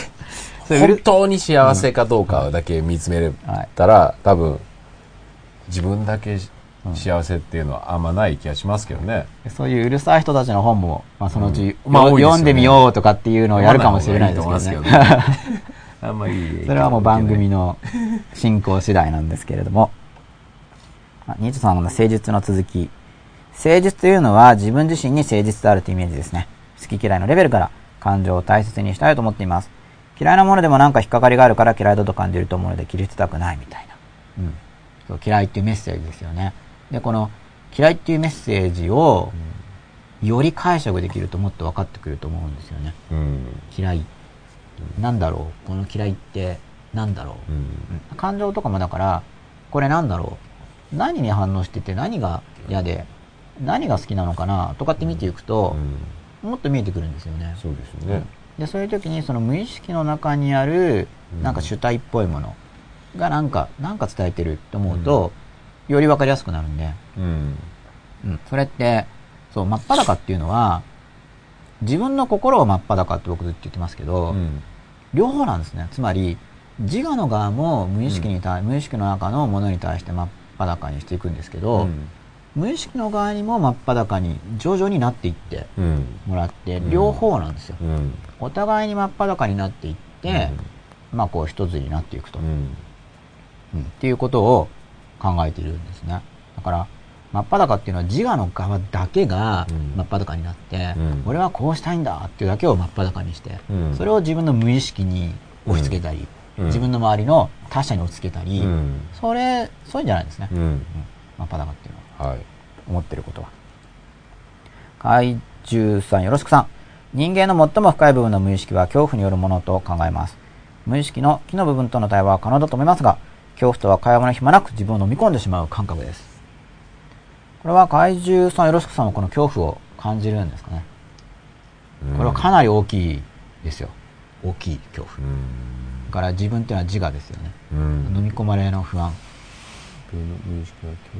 多分自分が怖。なくなっちゃうんじゃないかっていうその恐怖をきちんと感じれば。うん。だから自我が守られなきゃいけないんで、うん。ダンゴムシの話がこうして展開していくわけですよ。うんわかんない人全然わかんないと思うけど。うん。あの、第1話ぐらいのは時に言ってるんですけど、ダンゴムシの話を。それで、まあ、あの時のダンゴムシの話は本当に初めの方の話なんで、うんダンゴムシのうん。ストーリーとしては。うんだから、自分を飲み込んでしまうような、ものすごい深い、広いうん。不安うん。の中にいきなり入ってってやっぱ早いですよね、それは。うん。やられますから。それは自分を見失ってしまううん。と思うんで、うんそんな無理したダイブは、うん。もちろん僕はしない方がいいと思うんですけれども、うん。段階を踏んでいくと、うん。前潜れなかったところが、潜れるようになるんで、うん。なんでかっていうと、そんなに深くなくなるんですよ。な、何言ってるか分かんないかもしれない。例えばじゃあ、すごい深い、暗い、ものすごい大きな深い、もう、怖これ、何この深い黒い、これは、みたいなのがあるとしますよね。うん。それが、その時はそうなんで、でそれを、あの、そこでいけないアプローチは自我の力で無理やり、いや、じゃあちっちゃい水たまりみたいにイメージしてあれとか言って、うんもうインスタントに、はい、水たまりってイメージしたりするのと違うんですよ。それ別のものをイメージしてることになっちゃうんで。まあ、そういう、今は僕はちょっと自分の考えを出したんですね。うんあのそういう流派もあるんで。うん。それをそういう風に、ふにゅーって水たまりに変形させれば、うん浅いじゃないですかっていう流派があるんですよ、本当に。うんで、僕からすると、なんてお気楽なって感じがしちゃうんですけど、それで心の問題が本当にいいのかいみたいな。恐怖ってう、んあの、ワクワク感もねは、いセットじゃないですか。はい。どう捉えるかですよね、やっぱね。うんで、じゃあ、ワクワク感の話をすると、うんじゃあ、深い、えーもうすごい深い海みたいなものが心の中にあったと。うんでそこにワクワク感から入っていっちゃうっていうのは、うん僕の考えではパッシブなんですよ。うん。なんでかというと、ワクワク感とか、その、喜びとかで導かれてヒュッていっちゃうのは、うん。そこは自分で意識的に、よし、入ろうって決めて、うん。つまり他の線、入る線、入る、うん。入らない、うん。もっとよく見る、うん。縁はどうなっているのか見てみる、うん。暗いと思ったけど、この明るさはどうかを見る、うん。ところで今空はどうなってるかを見るとか、うん。こう、いろいろ選択した上で、うん。よし、今の自分は、これをやるぞうん。っていう風にうん。やってるわけじゃなくて、ワクワクだからひょいっていうのは、その自分の思いに忠実なんですけど、っていう、克服ししていくっていうはい。ワクワク感じゃないですか。ワクワク感のうん。根本的にあるのは、例えばジェットコースターとかでもいいし、要するに恐怖を乗り越えるはい。自分の、要するにそこのはい。ワクワク感っていうのがあるじゃないですか。多分何でも怖いものに対して立ち向かうとこのワクワク感っていうのは、はい。そこを多分、に打ち勝つはい。自分というのに多分ワクワクしてんじゃないかなと僕は思うんですよね。うん。僕はなんかそこで選んでほしいっていうのを強調してる感じですね。うん例えばじゃあジェットコースターに乗るぞってうんいうのも、なんか、単純にこう思考停止して、うん挑戦するのがいいことでピョーンっていくのは、うんパッシブ受け身なんで、あ、だから思考停止じゃなくて、めっちゃ思考したら、ワクワク感が出てくるって感じですよね、逆に言うと。はいうん。本当じゃ、ちゃんと考えれば。だから恐怖、で恐怖が、今日なんて別にその、なんていうんですか？答え、なんですよ。答えというか、なんだろう。現象の一つに過ぎないので、はい恐怖が何なのかっていう風な視点で見れれば、ワクワクしてくるっていう感じですね、僕が言ってるのは。うんそれはだから僕がさっき言った話だと結構もうその深い闇が、うん。あんま深くなくなってきてる感じだと思うんですけど、うんつまり本当に怖い時とかに、その無理して飛び込むなんか飛び込めっていうことを言う人もいるんですね、まあいろんなこと言う人がいるわけですうん。例えばそんなの浅いって思えばいいじゃん。心の世界なんだから、うん。思えば浅いよねっていう人もいるんですよ、で心の世界なんだからそれも捉え方ですよね。飛び込んで中を見てみればいいじゃないっていう人もいるんですよ、うん。探検すればいいじゃないみたいな、うん。で僕の立場これ僕の立場です、うん。僕の立場っていうのはそんなに怖いんだいや怖くても、うん。今の自分はこの怖さを,、を見るために行くんですという選択をしてもいいんですけれども、うん。ただ選択であるためには他の道がなければ選択ではないから、うん。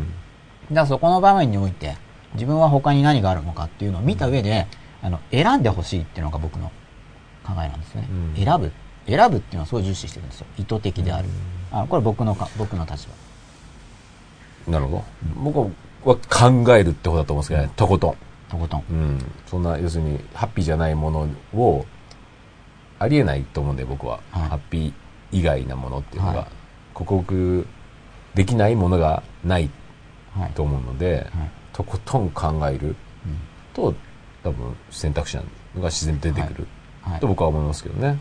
うん、考えるのは僕はすごい大事だと思ってます、うん。考えることは本当に大事で、で、まあ、その深い本当に不安があるときに、まあ、僕が思うのはこの最も深い部分の恐怖が最も深いかまだわからない。それが僕は分かんないんですけど、そのもどうどういうふうにイメージします？最も深い部分の無意識は恐怖って。これ多分だから今今いける範囲の深さでってことだと思いますよ、なんでかっていうとだってその恐怖のもっと底っていうのは未体験なわけ死だか死への恐怖ですかね。らどうかな。これだけだと、うん。ちょっとわかんないですね。もっと僕も、例えば、もっと聞かないとやっぱりわかんないです。じゃあ、うん僕はさっきその深い部分の恐怖っていうのを深い、えー海のような、うんあ海じゃないですね。僕がさっきイメージしたのはもうちょっと小さいですね。井戸のような。すごい深い水のイメージで言ったんですけれども、でも、この怪獣さんよろしくさんがうんどういうイメージかっていうのはやっぱこれだけの文字だとわからないんで、どんな場所かっていうのをもっとうん聞いていかないと。うんいや、それがだから、どんな場所かって言われて分かりませんっていう人もいるんですけど、これがい結構みんな分かるんです。分かるっていうか、分かると言い過ぎかもしれないけど、なんか感じるんですよ。うんで、それを大事にしてほしいっていうのがあって、でまあ僕の教皇法のこととか取ってる人は、なんとなくそういう話を聞くと、あ、だからああいう話があるのかって、なんかこう繋がると思うんですけど、うん聞いてない人は、まあ、別に聞く必要もない、聞聞く必要もないっていうか別に無理して貫けなくていいんですけど、イメージを感じる力ってだからある？どうかまで人は。多く、ほとんどの人が結構、意外と多くの人が持ってるから、うん。その力っていうのをもっと使っていくのが、うん。僕は今後は当たり前にな、当たり前と言い過ぎかもしれないけど、うん。少なくとも広まっていくタイミングが来たと思ってるんですね。うん。それとこの真っ裸っていう番組をうん。やっていこうっていうのはもちろん、うん。もちろんリンクしてるわけです。うん。で、それは無意識っていう概念はみんなに伝わってきて、でも無意識をまだ使おうっていう人が、把握してる人も使おうっていう人が多いから、使うっていうか、まあ、対話ですよね。まあ他者との対話もあるでしょうし、はい。まあ自己との対話が一番重要ですよね、多分今一番失われてるのははい。自己との対話なんじゃないですか、そうですね。うん。で、その自己との対話っていうのをもうちょっと具体的に話そうとしたような話が、うん。今日の話なんですうけど、ん。で、そういうふうにして自己との対話をやっていくと、あ今日もなんかブログで書いてましたよねそんな話をね。あ、そう、もうひたすら僕はもうリンクさせてますから。ね。ね今日あの勉強部屋の話はだから、これを聞いた人はうん感じると思うんですよ。うん。その儀式とか、そうですね。あの風水の原型みたいな話が入ってるわけですよ。うん。まあ、そういう言い方をすると、うん。言わずにほさりげなくやっといた方がいいのかもしれないけど、うん。説明せずに。わざわインドざ、シェアとか？わざわざ説明せずに。いや、でもある程度多分説明した方が、あ、そうだ、わわかりやすいと思ううんで、事故との対話をしたときに、さっきの魔術的な出来事とのリンクの話をすると、うんまあ出来事が変わるという体験を、んもう多くの人がしてきてるんですよね。うんもう昔っから、うん僕もしてるわけです。うん。単なる因果関いわゆる因果関係ではないうん。因果関係やっぱりうん。感じてしまうんですよ。いや、そのシンボルを用いた事故間違いないとですよ、それは。対話とかによって、逆に言うと、それしかないんじゃないですか、いいことが起こるっていうのは。そういうのがだから、うん。今だからも、なんだろう、きちんと対話してない。例えばこう、ブレスレットとかでいいこと起こりますよっていうのをしてる人とかいますよね。あれは一つの儀式であり、あの、シンボルであり、うん例えばそれを選ぶときに色とか形とかうん。なんか感じてこう選んでるとは思うんで、でももっとそこから入っていって、ああ、そういうことなのかってもっとこう、分かった感覚がするというか。で我ながら、なんかちょっと迷信っぽいっていう世界から、うん。もう少し、それは否定する人から見たらうん、オカルトかもしれないけれども、でももっと手応えがあって、つまりそんなに無知の道をて知らないっていう意味の無知ですね。無知の道を適当に言ってるのではなく、しかし知るとまでは言えないけれども、で、よりしっかり知るために、だからイメージを感じたり、うん意識的に選んでいったりっていうので、知っていけるんですよ。その無知の道っていうのは適当に行くわけです。例えばさっきのイメージの話でも、うんすごいもう適当にやるんですよ。それは無知の道なんで、うん一つ一つ今こういうイメージがあって、で、じゃあ次はこういうのがあってこうだから、よし、じゃあこっちに行こうっていう風に、イメージの世界でできるんで、そういう事故との対話ですよね。まあこれはだから、ちょっと試しにいろいろやってみたら、うん、あやあんまりやりすぎなくてもいいんですけどね。あんまハマってもあれなんでそこに。そういう側面をいっぱいハマったらいいんじゃないですか？感じてもらえれば。終電フラグが 立ってますけど。本当ですよ。はいやばいじゃないですか。じゃあということであ7分ですよ。間に合いますかね？今スパッと終われば間に合います大丈夫ねですかね？大丈夫ですか？はい。チャレンジしますか？ということで、はい。えー終電まで、はいまたついてお話ししてしまったんですが、はい。結構今日はあれですよ。だいぶこの番組のはい。進みっぷり自体をうん。結構明かしてますよ。うんうんうん。明かしてますよね。そうですね。はい、50に近づいてだいぶはいまあこれ4っていう数字が僕は好きっていうのもあって、はいじゃあ44にあか4好きなんですか？はい、4という数字にかけてお話をしている面もあるんですけれども。はい。ということでお送りしていました。はい今日のような話はもうぜひ本当に感想をお待ちしてます ぜひちょっと今後のね番組の進む方向を決める上でも、うん。で聞きあの聞きたい、どんなこと聞きたいとか、はいこういう話は関連とか、そうですねそういうのも含めて、はいいろいろご意見お待ちしていますので、はいこの後メールアドレス出ますのでよかったらご意見お待ちしております。はいということで、第44夜、はい無意識の使い方についてでした。はいどうもありがとうございあました。りがとうございました。おやすみなさい。